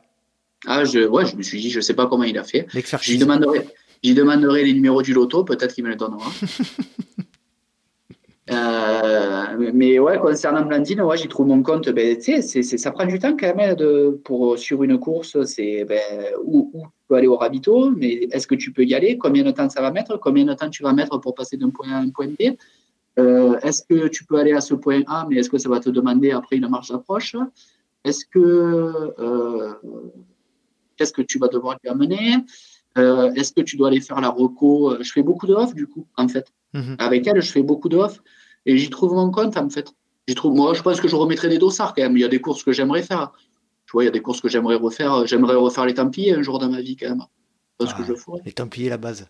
C'est la base. Ouais, les Templiers, j'aimerais refaire. Ouais, il y a quelques courses quand même mythiques que j'aimerais refaire. Mais pour le moment, tu vois, je me dis que le jour où elle sera enceinte, elle me suivra. Mathieu, qu'est-ce qu'on te souhaite et qu'est-ce qu'on vous souhaite là, on va dire, pour les années à venir? Ah, je pense que le plus beau, c'est d'avoir un enfant. Ouais. Ça, c'est sur notre vie personnelle et euh, sur notre vie euh, sportive, gagner la plus belle course euh, qu'il existe. La course de quartier. Voilà. cool. Euh, Mathieu, c'était absolument passionnant. Je te, remercie de toute ta transparence, toute ta gentillesse, euh, toute ton authenticité. Est-ce que tu veux rajouter euh, quelque chose pour terminer? Bah D'ailleurs, je tiens à remercier Evadic parce que Blandine, aujourd'hui, elle a trouvé voilà, une deuxième famille sportive, j'ai envie de dire. Voilà, c'est quelque chose de rêvé où elle est super bien accompagnée c'est une équipe de passionnés. Bon, je, sais que dans beaucoup de marques, il y a énormément de passionnés. Moi, je vous dis euh, ce que l'on vit. Et ce que l'on vit, clairement, c'est on partage des moments euh, passionnants avec des gens passionnés. Et voilà, je veux remercier tous les professionnels qui sont chez Evadic, comme les professionnels qui sont, qui sont chez Meltonic. voilà, c'est des gens qui accompagnent Blandine et qui lui permettent de, et voilà, de, de faire ce qu'elle fait aujourd'hui, euh, ce qui lui plaît, et euh, elle essaye de le rendre euh, au centuple avec sa joie de vivre, avec des courses qu'elle arrive soit à gagner ou bien en donnant le meilleur d'elle-même. Et voilà, c'est ce qu'on veut voir aujourd'hui dans le sport, c'est des émotions, c'est des gens qui donnent le meilleur d'eux-mêmes. Et à la fin, comme j'ai pu le dire voilà précédemment, et voilà, c'est donner le meilleur de soi-même et qu'importe à la fin, en fait, la, la place, c'est c'est une manière de remercier tous ceux qui, tous ceux qui nous entourent et tous ceux qui accompagnent Blandine. Quoi. Ouais, ben merci à toi de m'avoir de m'avoir reçu, c'était super d'avoir partagé ce moment. Euh, voilà, j'espère que, que j'ai pas dit trop de conneries. Non. En tout cas, je suis resté transparent et, et voilà, j'espère que, que le travail trouvera la place qu'elle, que la, la, place qu'ils méritent, parce qu'aujourd'hui, on, on, a des athlètes de, de, très haut niveau, que ce soit français ou international, et en français, je trouve qu'on a un gros vivier, et il y a des athlètes qui mériteraient une reconnaissance meilleure, et ça, c'est le message pour les sponsors. voilà, j'espère que ces athlètes-là ben, pourront, euh, pourront s'exprimer grâce à eux aussi, parce qu'ils participent à, à, ce, à, ce, à, cette forme de reconnaissance des athlètes euh, qui leur permettent de, s'entraîner. Et voilà, je pense qu'il y a aujourd'hui, il, y a, il y a plein d'athlètes qui galèrent et, et voilà, et qui, qui mériteraient d'être accompagnés. Mathieu, message passé. Très bien. Merci énormément pour tout. Presque deux heures, c'était absolument passionnant. On s'est régalé. Euh, je te remercie et je remercie euh, Blandine aussi d'avoir, euh, par mon intermédiaire, fait passer les questions. Donc c'était vraiment cool, cool. Ben, merci à toi. écoute, on se reverra au sur France. courses. On se reverra en France. J'y serai moi aussi. Eh ben, écoute, on se verra en France. Moi, j'arriverai le samedi parce que je suis d'astreinte le vendredi. Ah, moi, j'arrive le vendredi soir avec ma fille. Tu vois, donc voilà, il sera. Ben, avec le micro. ok, eh bien écoute. Ciao Mathieu. À, bientôt alors. À bientôt. Salut, ciao ciao. Et voilà, cet épisode est à présent terminé. J'espère que vous avez apprécié cette conversation avec Mathieu Masbernard, que je remercie une nouvelle fois pour le temps qu'il a accordé au LTP. Si vous souhaitez rejoindre le Let's Try Podcast sur les réseaux sociaux, rien de plus simple, rendez-vous sur Facebook ou Instagram à Let's Try Podcast. Vous pouvez également me suivre à titre personnel sur Facebook, Instagram ou LinkedIn à Nicolas Guilleneuf. G-U-I-H-E-N-E-U-F. Oui, je sais, c'est compliqué. Donc n'hésitez pas à nous rejoindre sur les réseaux sociaux. Et puis si vous souhaitez aider le podcast, rendez-vous sur patreon.com slash let's try le podcast. Patreon c'est P-A-T-R-E-O-N. Et vous avez le lien dans le descriptif de l'épisode. Et vous pouvez également mettre euh, des petites étoiles, des petits commentaires sur Apple Podcasts et Spotify, les, deux plateformes qui permettent euh, de, noter les podcasts. J'espère vous retrouver pour un prochain numéro du Let's Try Podcast. Et d'ici là, n'oubliez pas, si vous pensez que c'est impossible, faites-le pour vous prouver que vous aviez tort. Salut, salut